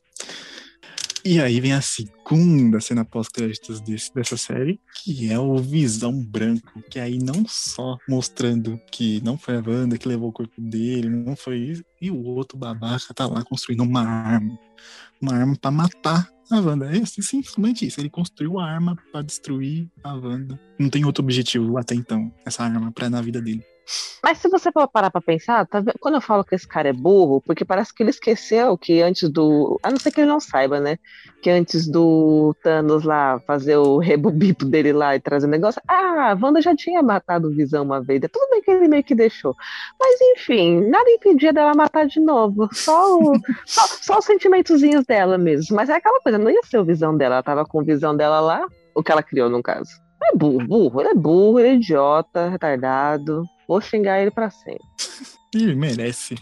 Merece, Ai. merece. Não é pouco xingamento. E quando ele vai atirar nos gêmeos, gente, eu fiquei, mas que porra é essa? Tá doidão, meu filho? Calma aí, segura, segura esse babado aí. Tá Ah, queimando tá, tá desculpa. pau. Desculpa, é que, é que eu fico nervosa, gente. E aí? No começo do episódio, a gente já descobre que a Agatha não é tão burra assim. A gente tava, por que, que ela soltou a Wanda, foi ali pro meio da rua? Por que, que ela tava controlando os gêmeos ali? Ela não sabe que a Wanda é mais poderosa que ela. Aí a gente percebe o plano dela, que era sugar a energia da Wanda. Ela queria que a Wanda atacasse. Que a Wanda atacando ela, ela ia sugar todo o poder dela pra, todo o poder dela pra ela. E era isso que ela sempre quis. Sabe o que eu pensei que ia acontecer? Que, tipo, ela tava sugando, só que o poder da Wanda ia ser demais pra ela. Ela ia sugar, sugar, sugar e não ia aguentar segura- é, segurar a energia da Wanda nela. Pensando nisso depois. Clássico Mas aí de veio anime, por sinal. Ah, é clássico de anime. Sim, sim, né? Porque é, a feiti- é o poder da feiticeira escarlate, né? A que tá acima do Mago Supremo. Aí chega essa bruxinha aí do lado, ah, eu vou sugar aqui e vou ficar numa boa.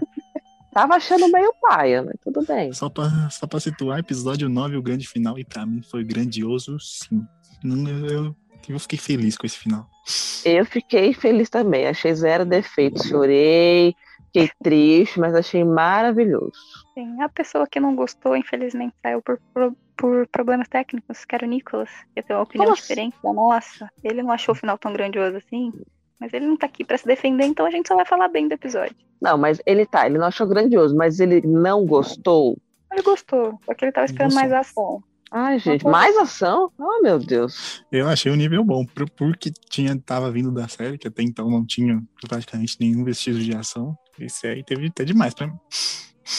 E já começa na ação, por sinal, né? Ele é focado na ação, praticamente. Ele começa exatamente onde o outro episódio terminou, né? No mesmo framezinho ali. Pá. Uhum, com as crianças de refém, com a corda no pescoço. BDSM. E aí a Wanda só taca um carro na, na Agatha pra mostrar que, tipo, se ela não pode tacar poder nela, então eu vou tacar objetos e você quer ver se sugar um carro. E aí surge o Visão Branco. E aí tem a primeira, o primeiro embate do Visão Branco. Que aí a Wanda, tipo, ela dá uma baixada na guarda. Tipo, mesmo sabendo que não é o Visão dela, é outro Visão, ela, ela não consegue, tá ligado? Foi o Visão. Ai, o ponto fraco da mulher sendo macho, até quando? Mas esse é um macho diferente, a gente pode concordar que ele é diferente. É, É um macho mais fácil de manipular esse. É, e vamos, vamos partir do pressuposto que um robô, um androide, não tem sexo, né? Então, assim, ele pode fazer o que ele querer. Pode mudar um pouquinho dele, colocar uma coisa diferente, diferenciada pra brincar com a Wanda. Uhum. E uma coisa é certeza nesse robô. Ele não pensa com a cabeça de baixo. Ah, isso não. Ele pensa com a cabeça não. de cima. Inclusive, nem tem essa cabeça. Olha que, ei, que benção, ô glória a Deus. É, eu, eu queria, Mas- agora eu, eu sinto falta do Nicolas na- nesse momento do episódio, porque eu queria ter alguém do meu lado, porque é o lado da pessoa que vai criticar o último episódio, que estou aqui para fazer isso. Mas enfim, é isso, né? Três contra um, mas eu, eu, eu aguento, eu aguento porrada, tá tudo bem. Eu fiquei com dó da Wanda na hora que ele começa a apertar a cabeça dela. Eu já tava conversando com a com dor de cabeça ali já. Nem precisa continuar. E aí, pra salvar o dia, quer dizer, salvar parte do dia, chega o Visão de verdade. E chega na muqueta. achei maravilhoso. Pra mim, para mim, assim, esse, para mim, a melhor parte da- dessa parte de batalha do episódio é visão em visão. Foi a parte que eu mais gostei. Porque foi a parte onde eu vi os Ah. efeitos melhores acabados. Eu assistia, Uhum. gente- eu assistia em casa, eu virava pra minha, pra minha irmã, assim, ficava bem assim, pô, isso, isso se tivesse no cinema tava tranquilo, não tem problema. Tipo assim, é, é, tá seguindo aquela estética que eles criaram no cinema ainda, sabe? Bem acabadinho, o visão branco é muito bem feito, gente. Mas eu acho também que você fazer uma cena de ação onde é mais voltada pra pancadaria é mais fácil de fazer uma que envolva poderes energéticos e afins. Talvez. Você fala que é mais fácil do que fazer a que envolve poderes energéticos, é isso? Isso. Ah, mas isso eu também acho, viu? Porque assim, colorido, fumaça, essas coisas assim, tipo raizinho. Acho que é mais complicado assim na pós-produção, com certeza. E não é uma coisa natural pra nós também ver um negócio desse. E você vê um- duas pessoas se socando é uma coisa mais natural. Tudo bem que socando e atravessando o corpo não é tão natural assim. Mas é mais simples de fazer até. Mas tem a, e- mas tem a maquiagem, né? Porque a maquiagem do Full Bethany, gente, parabéns. Pode, ó, se, se a série concorrer no M de maquiagem, tá justíssimo. Uhum. Já que a gente tá no assunto da luta do, do Visão, acho que a gente já pode encerrar ela, começar e já falar até o final, porque né, não vai afetar tanto assim o desenrolar Não, da eu só- série. Eu só quero Tá falar ótimo. uma coisa só antes do, do término aí do Visão. Quem diria que mais uma vez o discurso no Jutsu ia salvar o dia, não é mesmo? Eu achei Gente. maravilhoso esse encerramento da luta. Sempre, sempre o discurso no Jutsu. Lutar pra quê? Sendo que eu posso vencer com as palavras. Mas você tem dois nerds lutando. Eles vão acabar indo pra um discurso mais filosófico. Nerd é assim. Nerd Não. sempre termina um debate Não, sim. discurso filosófico. Mas eu achei relativamente fácil o Visão convencer o outro Visão branco. Foi tipo, foi muito fácil. Nossa senhora. Ué, eu falei, ah, tudo, tudo bem. Mas eu pensei que naquela hora lá, tipo assim, ah, eu sou o Visão, eu fui programado pra acabar com o Visão, não, não, não. Quando ele entendeu que ele era ele, eu pensei que ele ia se autodestruir, mas não. Sumiu, esquecido no churrasco, Deus é que sabe como é que foi. Próximos, próxima temporada ele aparece. Não, com certeza vão utilizar ele pra alguma coisa. Mas eu fico me perguntando, Amado, você foi pra onde? Fazer o quê? É verdade. Não, sério. Mais uma coisa aí pros, pros fãs comentarem no próprio post. Onde foi Será- o? Onde ele pode voltar? No Doutor Estranho, será que ele reaparece? É, é a única chance, eu acho. Hum, talvez pra ajudar a Wanda, porque confirmado que ela tá no Doutor Estranho. Sim, ele, ele recuperou as memórias, né? Então, Uhum. será, será que vem aí? É, a única ligação que ele tem mesmo é com com os Vingadores, whatever. O pai dele já morreu. Ai, não precisa lembrar disso. Desnecessário. Ele foi pegar os backups do pai dele pra entender melhor quem é ele. Ah, Só se foi. Mas eu gostei, gostei desse término no- na filosofia. Porque, tipo, a Sword pegou o corpo e não aprimorou o corpo, não mudou, não rebotou, não fez nada. Pegou, colocou energia ali botou pra funcionar de novo. Então, Eu, sinceramente, achei que eles nem iam ter capacidade de trazer o corpo de volta, que é tudo burro. né? então eles basicamente trouxeram o mesmo visão. Aquele visão inocente, digamos. Que só precisava de uma fagulha pra moldar a personalidade dele. E gra- graças ao visão da Wanda, ele teve a fagulha certa. E não virou um Ultron da vida. Mais alguém fala sobre esse embate de socos que termina na filosofia? Acho que só. Vamos pra parte boa, vamos pra parte que interessa agora, gente. Que é a Wanda comendo o cu da água. Ah, não, isso aí tem que ser o final, eu acho. Tem, tem que falar tem mais de. alguma coisa? Tem a Mônica e o Pietro, que a gente descobre quem é o verdadeiro Pietro. Ninguém, né? O Zé Ninguém. Né? Ele é o marido da, da Agnes. Esse tempo todo que foi citado pela Agnes na série, sempre falando Ralph, Ralph, Ralph. Você descobre que ele é o Ralph, o verdadeiro Ralph. Peraí, é que o nome, o nome dele era como? Eu nem me lembrava mais. Que é ela Ralph? sempre citava. né? Não, é, é, o verdadeiro também é Ralph. Ela nem, nem Eu se preocupou em nem- mudar de nome. Eu nem tchum. Agora que você tá falando que eu tô. Ah, tá. É. Nossa. E a casa Senhora. que ele tá, que ela tava, é a casa dele. Tomou posse da casa e da vida do, do coitado. Com um colarzinho de pérolas pra ajudar. Meu pai. Colar o mesmo que já foi citado aqui, que provavelmente deu os poderes de Pietro pra ele e mudou a consciência dele. É, eu acho. Inclusive, esse dinheiro, pro, no último episódio, esse dinheiro do Evan Peters, esse salário foi fácil, hein? Porque ele quase não apareceu e ganhou um salário redondinho, cheio. Hum. Já tava sem carreira nos X-Men, né? Já não tinha mais futuro. Ei, ei, sem carreira. Ele, ele é um grande ator, ele é um bom ator. Não, eu vamos- falei nos X-Men, não falei É. na vida. Falei nos Ah. X-Men sem carreira. Então tá bom, na vida, na vida tem. Ô, ô, na tá vida vendo? não, Ah, eu, eu, eu tenho fé que um dia, se- quando a Marvel for rebutar e mexer no X-Men, que eu não acho que vai ser agora, vai demorar. Eu queria que eles resgatassem ele pra ser o Mercúrio, mas acho que ele já vai estar velho, né? Ah, que Ah, triste. eu acho que rebuta assim do zero mesmo. Não, eu acho que rebuta também, mas eu acho que vai demorar uns anos, hein? Não vai Uhum. ser agora. Problema Mas eu acho que não- eles não vai tá testam velho. ninguém, não. Ah, A que maioria vai triste. estar velho. Eu queria que eles rega- re- resgatem. Eu, eu ia falar arregaçassem. Resgatassem ele e a Sophie Turner lá pra ser a Jean, porque eu gosto dela como Jean. Uhum, muito melhor que Sansa. Nossa, muito melhor. E aí tem o couro que a Mônica dá no, no Pietro fake. E aí corta. Vamos cortar agora pra, pra família. Deixar um pouco a Wanda ainda de lado, com a Agnes, e cortar pro, pro, pra família incrível reunida no meio da cidade pra lutar contra a Visão, contra a Agatha e contra a Sword, que entrou quando a Wanda ia se desfazer do Rex, mas ela viu que se ela se desfizesse do Rex, ela ia perder os dois filhos e o Visão, porque eles estão Ai, gente, Rex. ali, ali eu já tava em prantos já. Foi, ali foi, começou e não parou. Foi umas cenas doídas, né? É, quando eles estão. Que, que vocês estão falando na parte que eles começam, que eles voltam e se encontram ali no centro, mas eles estão se desintegrando. Uhum. Ali foi E a, pesado. Dani, e a Dani me lembrou agora também que a Agatha ela tinha tirado a ilusão que ela tava sobre os habitantes da cidade. E eles começam a pressionar a Wanda pra ela libertar eles. Que cena boa, inclusive. Essa cena eu gostei muito. Eu achei muito legal o que ela fez. De falar, peraí, não, você não é, você não é super legal? Você não é uma boa zona com eles? Então, peraí, vamos ver o que, que eles acham de você. E aí, achei foda. Achei bem pensado, achei inteligente da, da Agatha. Eu não gostei dessa cena, que eu sofri com essa cena. Que eu não queria acreditar que as pessoas estavam sofrendo e elas não estavam fazendo as pessoas. Oh, Eu Que gostei. dó. Eu tava chorando ali junto com ela, sem acreditar no que ela tava fazendo. É pesado quando a, a loira lá do segundo episódio, que eu não, eu não lembro o nome dela, ela fala, Dot. Dot, ela fala, pelo menos liberta minha filha do quarto. Ela tá no quarto esse tempo todo e você não, não tira ela de lá. Eu só quero poder abraçar minha filha. Essa parte é pesada. E aí, atendendo, atendendo o pedido das pessoas, ela começa a tirar o Rex, que é foi o que eu tava falando. E aí, quando desentrega, começa a desintegrar os- os- a família dela e o Sword aproveita e invade na cidade. estavam só esperando uma oportunidade esses coros. E aí tem a divisão de tarefas, né? Wanda contra a Agatha, Visão contra Visão, e os filhos ficam responsáveis pela Sword.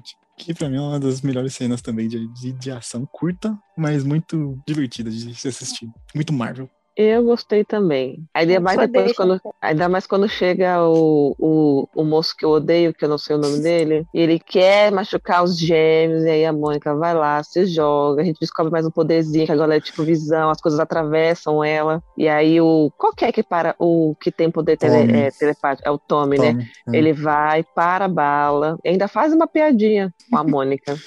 Achei maravilhoso. É, o Tommy primeiro ele congela toda a Sword pro Billy pegar as armas e usar. Já mostrando que os dois têm consciência que, tipo, eles são heróis, eles não estão ali pra ferir ninguém.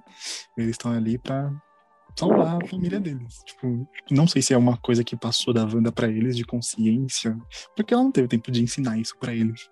Que eles têm que usar o poder pro bem e não ferir ninguém. A Wanda já fala no início, eles já nasceram prontos, sabem Sim. tudo que tem que ser feito. Então, acho que eles pegaram isso quando eles foram feitos. Então, tipo, eles usam o poder da maneira mais segura possível. Eles congelam todo mundo, tiram as armas, óculos e boné. E eu mostro o Billy de óculos e boné da Sword. Todo equipado, já, já fã clube já. Só que aí uma pessoa não é pega, né? Que foi o que a Michelle falou. Que foi o. Esqueci de falar o nome desse cara. O babacão. Hayward. Hayward. Eu não acreditei que ele ia pegar e dar um tiro seco assim nos garotos. né? Eu falei, não, não é possível que ele vai dar esse tiro. Não, sabe o que parece? Parece que ele tá perdido. Sabe aquele cego perdido em tiroteio? Sabe? Que ele não sabe. tirar Ele- essa filha. ele- não, ele, ele literalmente não sabe o que ele tá fazendo ali. Porque tem. Antes de tudo, ele viu lá que os meninos têm poderes. Aí você me chega com a- uma arminha, você vai fazer o que com isso aí, meu filho? Pelo amor. Usa sua cabeça uma vez na sua vida nessa série aí, tá difícil? Ai, até um ranço. Tudo que eu quero nesse momento é um- um- uma edição dessa cena da Mônica se jogando na frente dos meninos com a música de guarda-costas.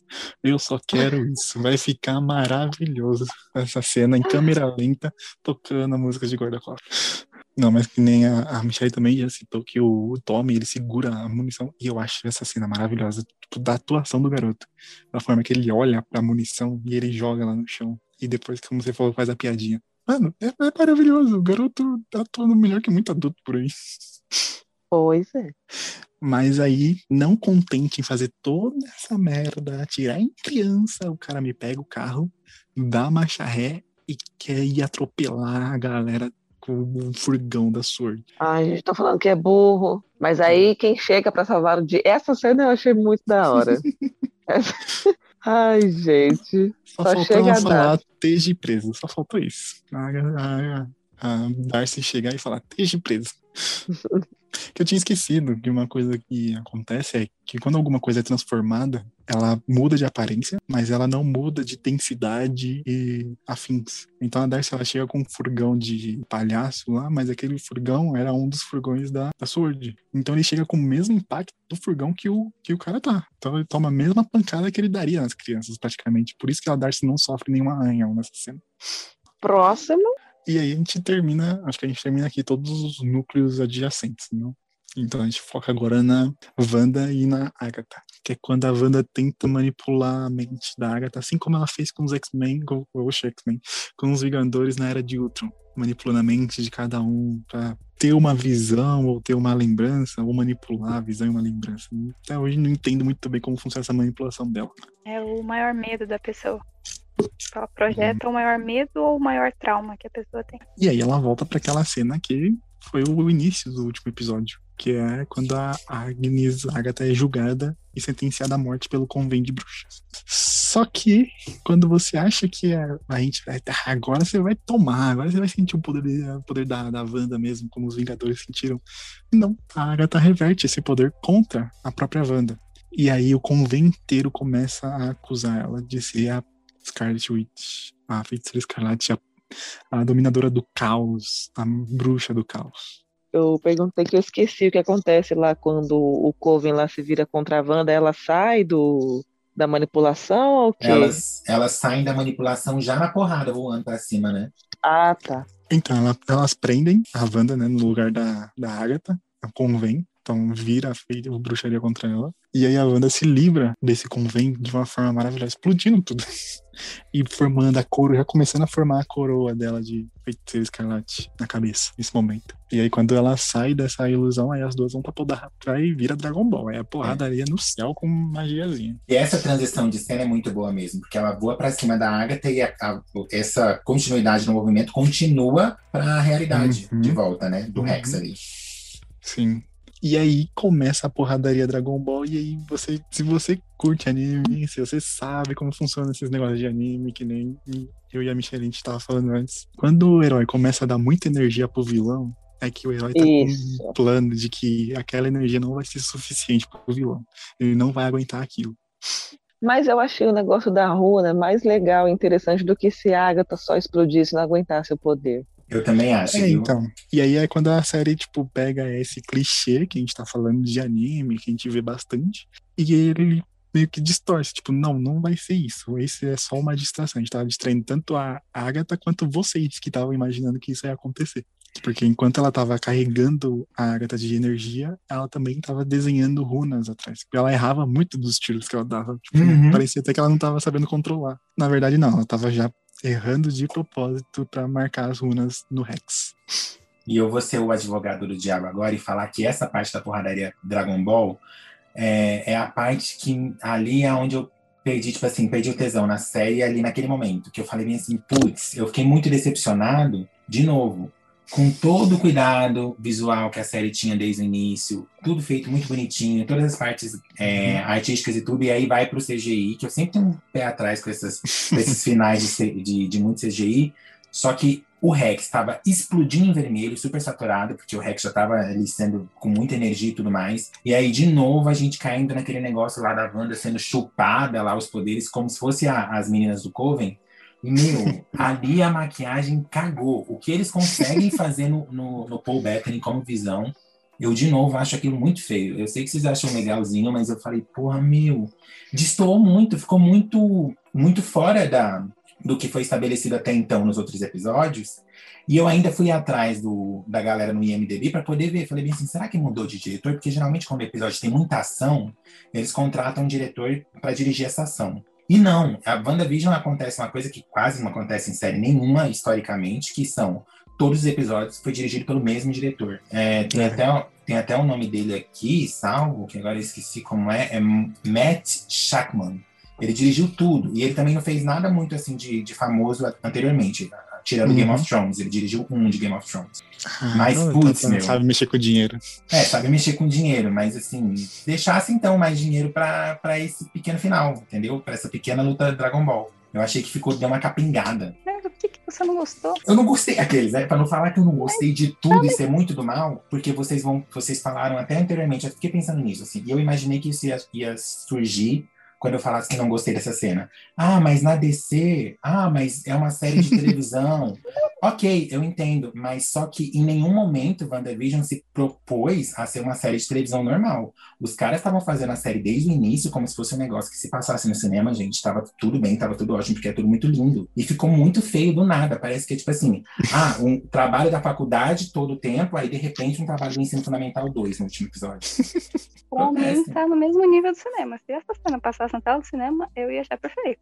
Não, Ai, não, gente, eu é vou maravilhoso. Isso Eu você estou. viu. Você vai me mandar seu endereço série? agora, eu vou te passar o oftalmologista. Tá muito feia aquela cena, cara. Não tá, não. Muito feia. Não gente, tá, não. Gente, Eu não vi ninguém reclamando dessa cena, então eu acho que não tá feio desse jeito, não. O Putz, problema não. tá em você, Bremer, não está em nós. Ah, não, eu vou caçar. Tem alguém que também não gostou, não é Vamos, possível. vamos fazer, vamos fazer enquete, vamos fazer enquete. Vamos enquete, Isso, então. pra quem Lembrando, gostou da cena final. lembrando, eu gosto do episódio. Eu não gosto da, da pancadaria Dragon Ballzinha ali no final, que eu achei que faltou a verba. Foi criado pra isso. O último episódio entregar o que todo mundo queria. São duas bruxas super poderosas. Pô, mas eu, que- eu, que- eu queria. inclusive- bruxa. Inclusive, eu sou, eu sou Potterhead, eu amo bruxo, mas só que assim, é pra usar magia mesmo, é pra descer, pra torar, porque são duas mulheres muito fodas. Mas assim, gasta grana, porque grana tem. Esse é o problema, Dani. Não é uma, não é a empresa que tá em frangalhos. Não é a DC que não sabe o que faz, que não ganha dinheiro com, com cinema, tanto assim, nos filmes. É a Marvel, que tá super bem estabelecida. Mete lá, paga 50 milhões, bota pós-produção pra fazer. Tempo tinha, tempo tinha. Mas eu achei feio. Eu não achei. Hum. Pra mim não teve Hum. tempo, teve dinheiro e tá bem feito. Ah, Peraí, mas é uma coisa, tipo, tá, ok, da maquiagem, talvez o efeito seja estranho, porque, tipo, foi, o tempo todo foi prático, né? Tipo, a maquiagem da série. E aqui foi CGI, na maquiagem da E, Wanda. e podia ter feito Só que- prático. Podia ter feito prático. Podia, essa coisa. podia ter feito prático. Na Wanda podia, mas acho que também tinha gastar tempo, mas eu, não, não sei. Mas a parte do efeito, eu acho que já entra mais naquele assunto que eu tava falando. Tipo, é fazer efeito de luzinha, de raiozinho, essas coisas, é um pouco mais complicado. E eu não consigo lembrar de uma, um filme ou série que tenha feito esses efeitos de raiozinho, luzinha, melhor que isso. Eu acho que ele tá desse nível pra baixo. Tá no mesmo nível dos efeitos dela no filme. Se você assistir Ultimato, o poder dela tá igual que ela usa em Ultimato. Não vejo diferença nenhuma entre a série e o poder dela no Ultimato. Nossa, Pra eu acho, tá do mesmo jeito. eu acho muito bonita a finalização e a pós-produção dos, dos filmes e dos poderizinhos dela. Inclusive na série, em outros momentos que ela usa o poder, tipo quando o poder é concentrado só na mãozinha, aquelas coisas que ela faz, quando ela joga a, a Geraldine, né, que é a Mônica Rambeau, pra fora do Rex, aquilo tá tão bem feito, tá tão bonito. Mas eu, eu, eu, eu não sei se era tipo o, o contrafundo dela tá ali no chroma key, Uhum. Não sei se eu achei aquilo mal recortado, mal iluminado. Eu ficava assim, pô, tá, tá errado. Eu ficava É que eu pensando que era o brilho da minha TV que estava errado, que a minha TV estava configurada errado. Achei estranho. É que quando eu da acho- quando faz de uma forma mais concentrada, que nem sempre foi nela nos filmes, e no caso da, da Mônica, eu acho que dá pra você dar um, um trabalho melhor. Agora, quando é geralzão, aí eu acho que dá, dá uma queda na qualidade pelo tanto de CGI que tem numa cena. Sim, o fundo, o fundo, eu acho que eu acho que o fundo ter sido todo aquele Rex muito vermelho, muito saturado, eu acho que atrapalhava. Hum, Atrapalhou, atrapalhou o visual. Tipo, é, é muito legal Mas quando é- ela se transforma e pega a roupinha dela e sai com aquela roupa assim, Uhum. bem Winx. Aquilo fica muito legal. Mas eu, eu ficava pensando, Inclusive, meu a gente tá Deus. tirando o destaque dessa cena maravilhosa pra falar dos efeitos. Porque essa cena é a melhor cena do episódio inteiro, que ela finalmente completa a escarlate. Michelle, me ajuda aqui. Ai, meu Deus, foi maravilhoso, gente. Gritos internos, era madrugada, eu não podia gritar. Foi difícil. Eu achei maravilhoso. Foi, Breno, foi maravilhoso. Se você não achou maravilhoso, você tá errado, tem que assistir de novo. Joga um colírio aí no olho e Eu vai. vou, eu vou, eu vou jogar ele. Eu tô assistindo, eu tô reassistindo a série agora, porque é a primeira vez assisti legendado, né? E eu Uhum. gosto de assistir dos dois jeitos, porque eu adoro a dublagem do, do pessoal da Marvel, eu tô assistindo dublado também. Ainda não cheguei nesse momento, mas quando eu chegar, vai ser doído de novo, porque eu sei que eu vou me decepcionar mais uma vez. Porque aí na Não, na amigo, segunda não vez- vai não. Michelle, na segunda vez a gente vê mais defeito. Aí é pior. Não, só vai piorando, não, só vai descendo. Ali, ali digo- vai ser difícil. eu- a gente, Eu A gente digo grava- o contrário. a gente Na segunda vez eu vou achar mais maravilhoso. Não. É que aquele problema do quem procura acha. Então, se a pessoa já achou defeito no primeiro e depois ela vai assistir com mais atenção, aí que ela vai achar Ele já, mesmo. ele, já, ele já tá indo querendo achar defeito, entendeu? É, ele não tá quem indo querendo. ele-. Não, eu, eu, Exatamente. eu nem, nem tô procurando, eu já achei, Michelle, já achei. Eu vou só achar mais defeito, entendeu? Vou virar O que o... tem que fazer nesse último episódio é embarcar. Você embarca na loucura que tá esse episódio, que aí você, você, você só se delicia. Você Mas não eu, ó, mas é, sendo bem sincero, embarquei. Em cinco minutos, teve cinco minutos que me quebrou, eu fugi dessa, dessa embarcação, depois eu voltei, Hum, porque eu acho muito bonito o, todo o resto final, enfim, a finalização do Uhum. Rex e tudo mais. Mas da batalha é basicamente isso. Batalha achei uh, nessa parte e gosto muito da roupinha, porque a roupinha tá chuchu beleza. então, Nossa, mas o uniforme ficou roupinha, belíssimo. Antes da roupinha tem a cena da Agatha não conseguindo usar os poderes dela e aí descobrindo que, enquanto tava lutando, a Wanda fez ah, símbolos, como que é? as, As runas, runas. em todo o Rex. E eu achei aquele desenho das runas de fundo vermelho maravilhoso. E quando mostra a cara da Agnes, de tipo, mano, como assim você usou isso contra mim? E agora eu tô inútil aqui. É maravilhosa aquela cara a- que ela a- a cara da Agnes é, é porque, tipo assim, a, a Wanda sempre fala: Não, eu não sou quem você fala que eu sou, não sei o que lá de bruxa. Então, quando ela vai e usa a magia e usa a roda, aí ela fica tipo, mas ela nem estudou pra isso, ela não sabe como que ela conseguiu me pegar do meu próprio jogo. Ai, gente, eu achei maravilhoso, tá vendo? Autodidata. Imagina como essa mulher vai vir com treinamento e ela se aprofundando no estudo, gente. Misericórdia, olha, dá até um arrepio. Porque ela fez tudo isso sem nem. Ela viu a runa uma vez e já.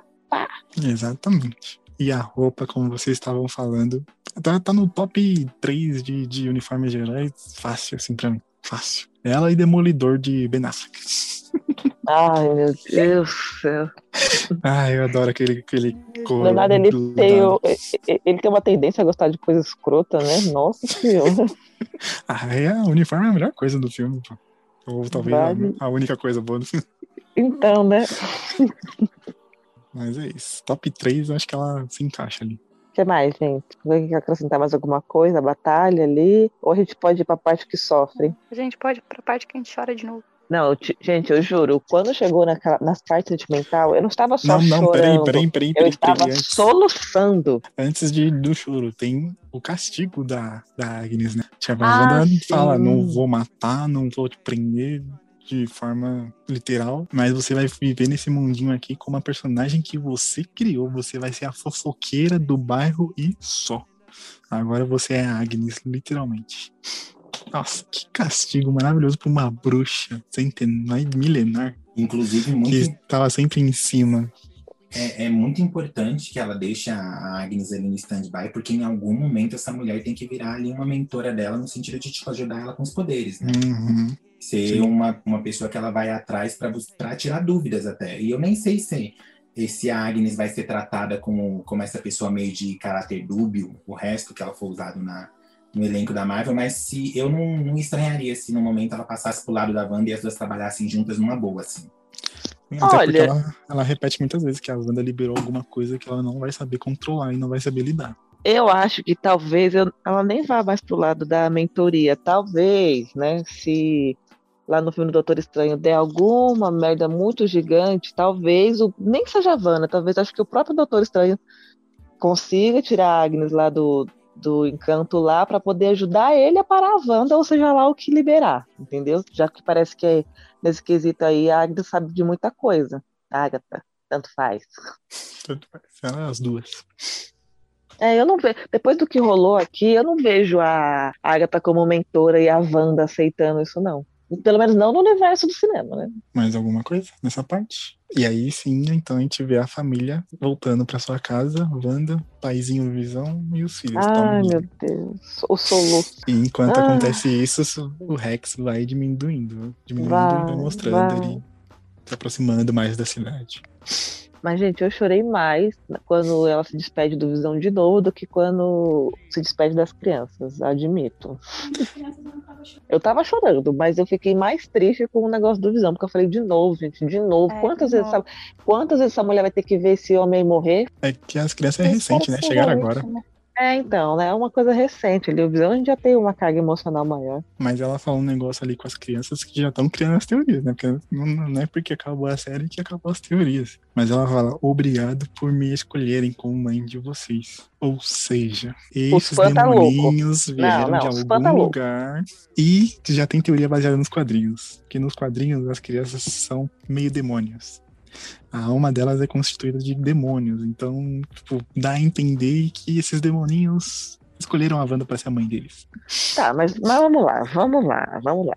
A Wanda criou eles lá dentro do universozinho que ela criou. Até então ela não tinha tido contato nenhum assim, diretamente com o do Caos, nem com o livro, nem com nada. Então, por que, por que carambas, justo os filhos dela ia ter uma conexão com esses negócios, ela, ela, ela nem teve contato com isso ainda. Do nada ela tava lá no mundo dela. Ah, um demônio que tava lá na puta que pariu falou assim: ah, não, vamos zoar aqui, toma aqui, leva um pedacinho da minha alma e vão lá pra dentro da barriga dessa bruxa aqui. Eu acho nada a ver. Então, a magia do caos do- do sempre teve cinema ali. A magia dela sempre foi a do caos. É que ela nunca usou da forma que deveria usar. E Ah, nunca gente, botou mas- pra fora. Mas sempre tava ali com ela. Isso sempre tava com ela. E a série deixa entender que ela não controla as crianças. Quando, toda vez que as crianças cresceram, não foi da parte dela. Tipo, cresceram naturalmente. Ah, mas também porque tá vendo, tá vindo da magia dela, né? Tanto que ela Pode também que não sim, pode ser que não. controla, Isso não controla. tem explicação. Não, não Eu deixa torço pra que não, porque eu quero ver o fã hardcore chorando. Mas você não quer ver os meninos de volta? Não, eu quero, mas a, sobre a origem, eu, não- eu prefiro que eles não tenham nada a ver com o Mepisto, o Mefisto, o Chefisto aí, sei lá. Ou o inferno? Então, Olha, ouso, ouso dizer, tudo bem que a gente não tá no final ainda do episódio final, cena pós-créditos, mas sim, os meninos vão voltar, né? Então, Eles vão. daí a gente já fica tranquilo. é, tem que ter os Vingadores Jovens. Né? E aí tem a despedida com o Visão. Ah, Emocionante. ah, meu Deus. Fofos. Ai, quando ele pergunta pra ela, ah, o que que eu sou, Wanda? Eu já fiquei, ai, meu Deus do céu, me leva. Fora. Minha tristeza e minha esperança. Não, mas acima de tudo, você é o meu amor. Eu tava, não, meu Deus, por que que você faz eu sofrer assim, às seis da manhã? Frases bonitas. Ai, gente, eu fiquei, ai. Ai, mas é aquela coisa, agora eu quero entrar, em- não nem entrar em, em teoria, mas dar aquele crise de esperança lá, porque eles falam assim, ah, a gente já se despediu tantas vezes, né? Aí como é que eles falam? É, Não é um adeus, é um até logo. "É, então, vai voltar, gente, eu tenho fé, eu sei que Jesus é bom.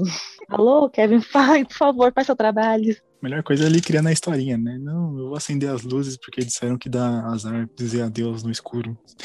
Eu vou dizer tchau no escuro, alguma coisa assim. E ela fala, não, você não, você não leu isso em nenhum lugar, você, tipo, você tá inventando isso agora só pra dar uma desculpinha. Seu androide com que requisitos, requisitos de humano. Ai, mas foi muito emocionante, gente. Aí depois, lá, quando termina e ela tá lá no meio da casinha lá, que não é mais casa, agora só tem o terreno de novo, e eu. E, de novo, é uma outra transição boa, né, desse episódio também. A transição do, do, Uhum. do Rex acabando e ela parada ali no meio com a roupinha que ela tava quando ela criou tudo aquilo.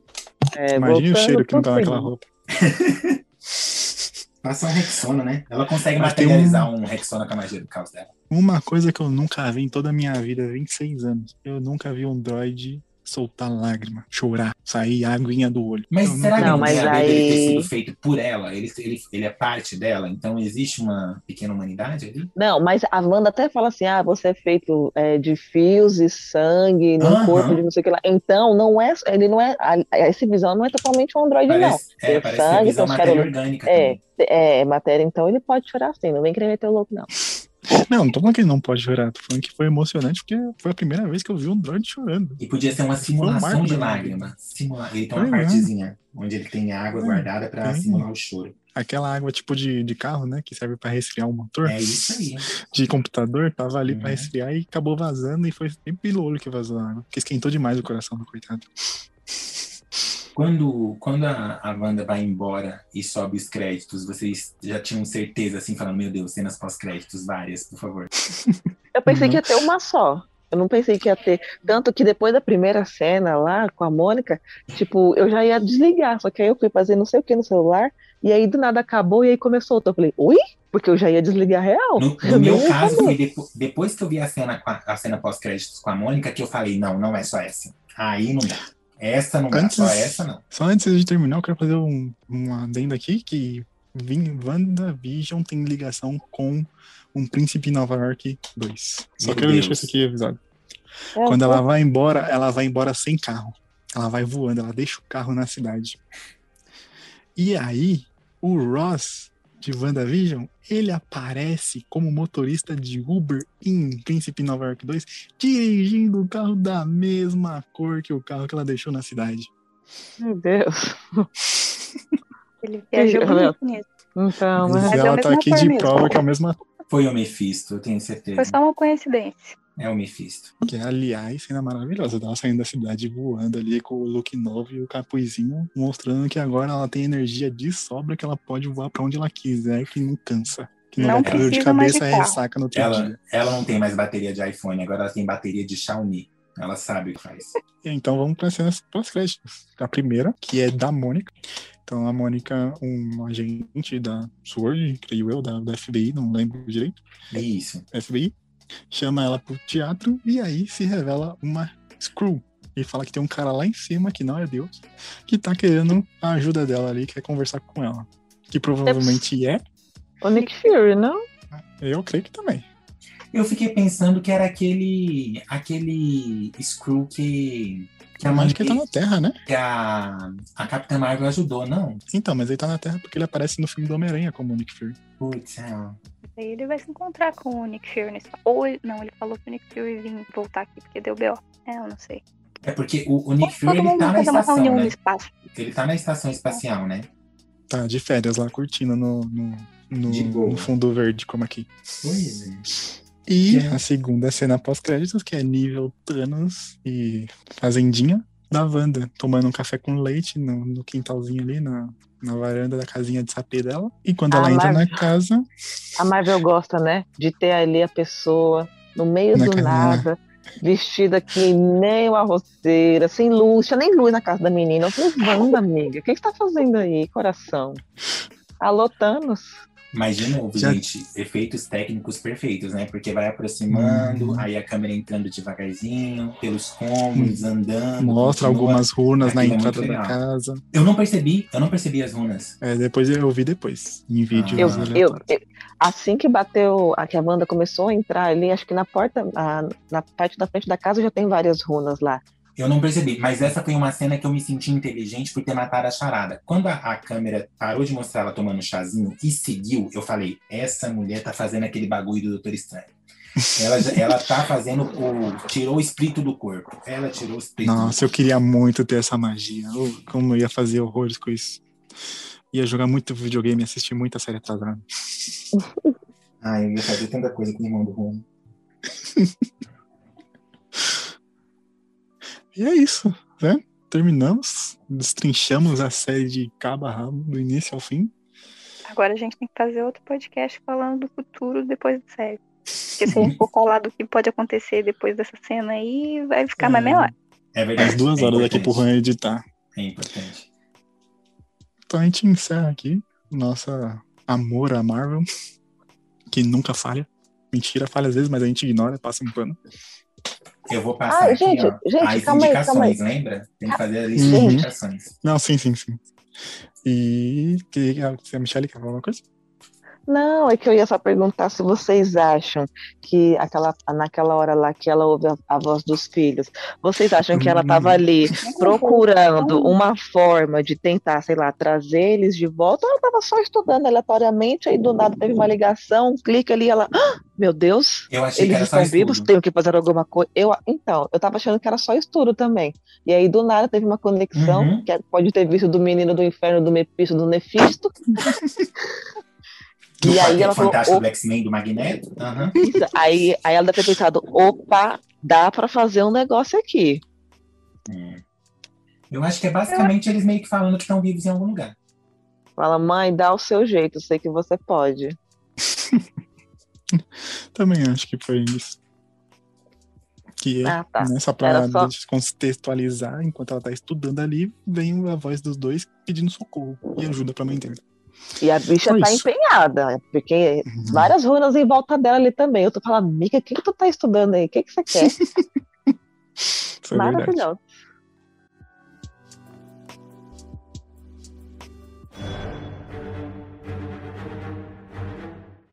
Então vamos para as indicações agora? Não pensei em nenhuma. Ah, solta aí o que vier na cabeça.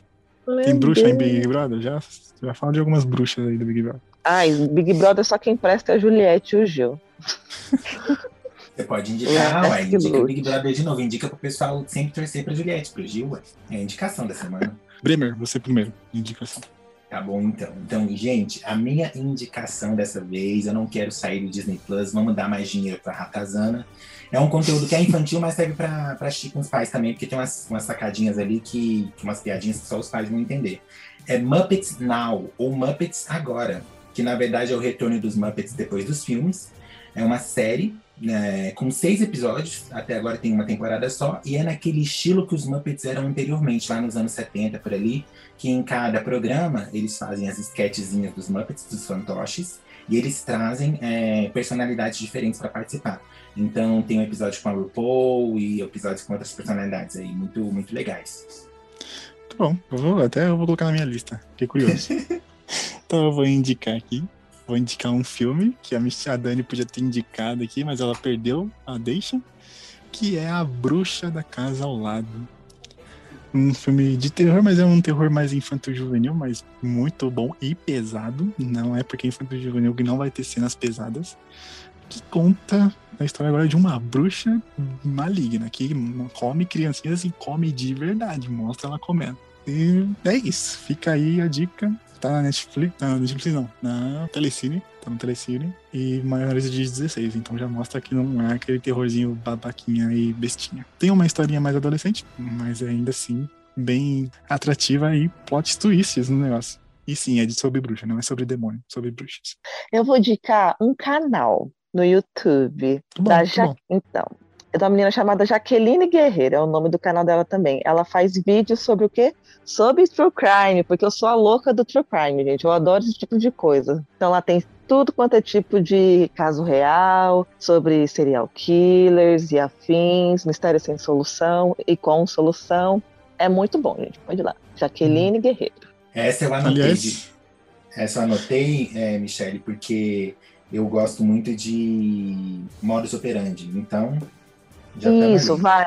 É, é tipo nesse estilo, assim, só que ela tem uns vídeos é, bem grandões, bem explicativo. Tem um de serial killer que eu não lembro, acho que foi o primeiro serial killer americano, que é tipo quase uma hora. Ai, amo. falando nesse. Não é de serial killer, mas assisti na Netflix aquela série documentária do Hotel Cecil. Que não tem um serial Nossa. killer, mas a montagem que eles fazem ali tipo, te prende Ah, a série toda. eu achei né? Uhum. Aquela montagem, tipo, eles te enganam o documentário inteiro pra no final te falar, não, era só isso mesmo. Eu acho que você devia ver um episódio. Eu acho que você devia ouvir um episódio, Léo, do Modus, chamado Vampiro de Sacramento. Maravilhoso. Qual Olha, é o 63, é Richard Chase, o vampiro de Sacramento. Fiquei chocadíssima. Falei, meu Deus, não é possível que é isso que eu tô ouvindo. Olha, o humano é ruim, hein? Mas esse bicho aí, puta que pariu. Olha, Procura depois. Lembrei agora de uma coisa que eu tinha esquecido. Que vai estrear no Disney Plus dia 12 de março. Ainda não estreou. Então vocês esperem assistir. É a série Assembled, da Marvel. Que vai mostrar o making off de WandaVision. Tipo, como que foi feita a série. o- os efeitos visuais, que o Bremer pode julgar lá como que eles fizeram. se Ah, eu vou passar não. tanta raiva. Vai ter a maquiagem, o figurino, tipo, tudo. Como eles criaram a série. E o primeiro episódio é sobre WandaVision, mas vai ter os próximos episódios sobre todas as produções da Marvel. Provavelmente vai ter do Falcão, do, do Loki, de todas as séries que eles estão fazendo. E é isso. Terminamos mais um episódio de O Nono Passageiro. Se você gosta do nosso trabalho, segue a gente no Instagram, arroba Nono Passageiro Cast. Isso. Ou Passageiro, ou Nono Passageiro Cast. Deixe seus comentários, sugestões, críticas, correções lá nos comentários. E se você gostou de não ter o Juan aqui e não quer que ele volte, comente lá também e promovam o novo host desse programa maravilhoso. E é isso, tchau! Já fazer enquete de novo. tchau, gente. Tchau. Tchau.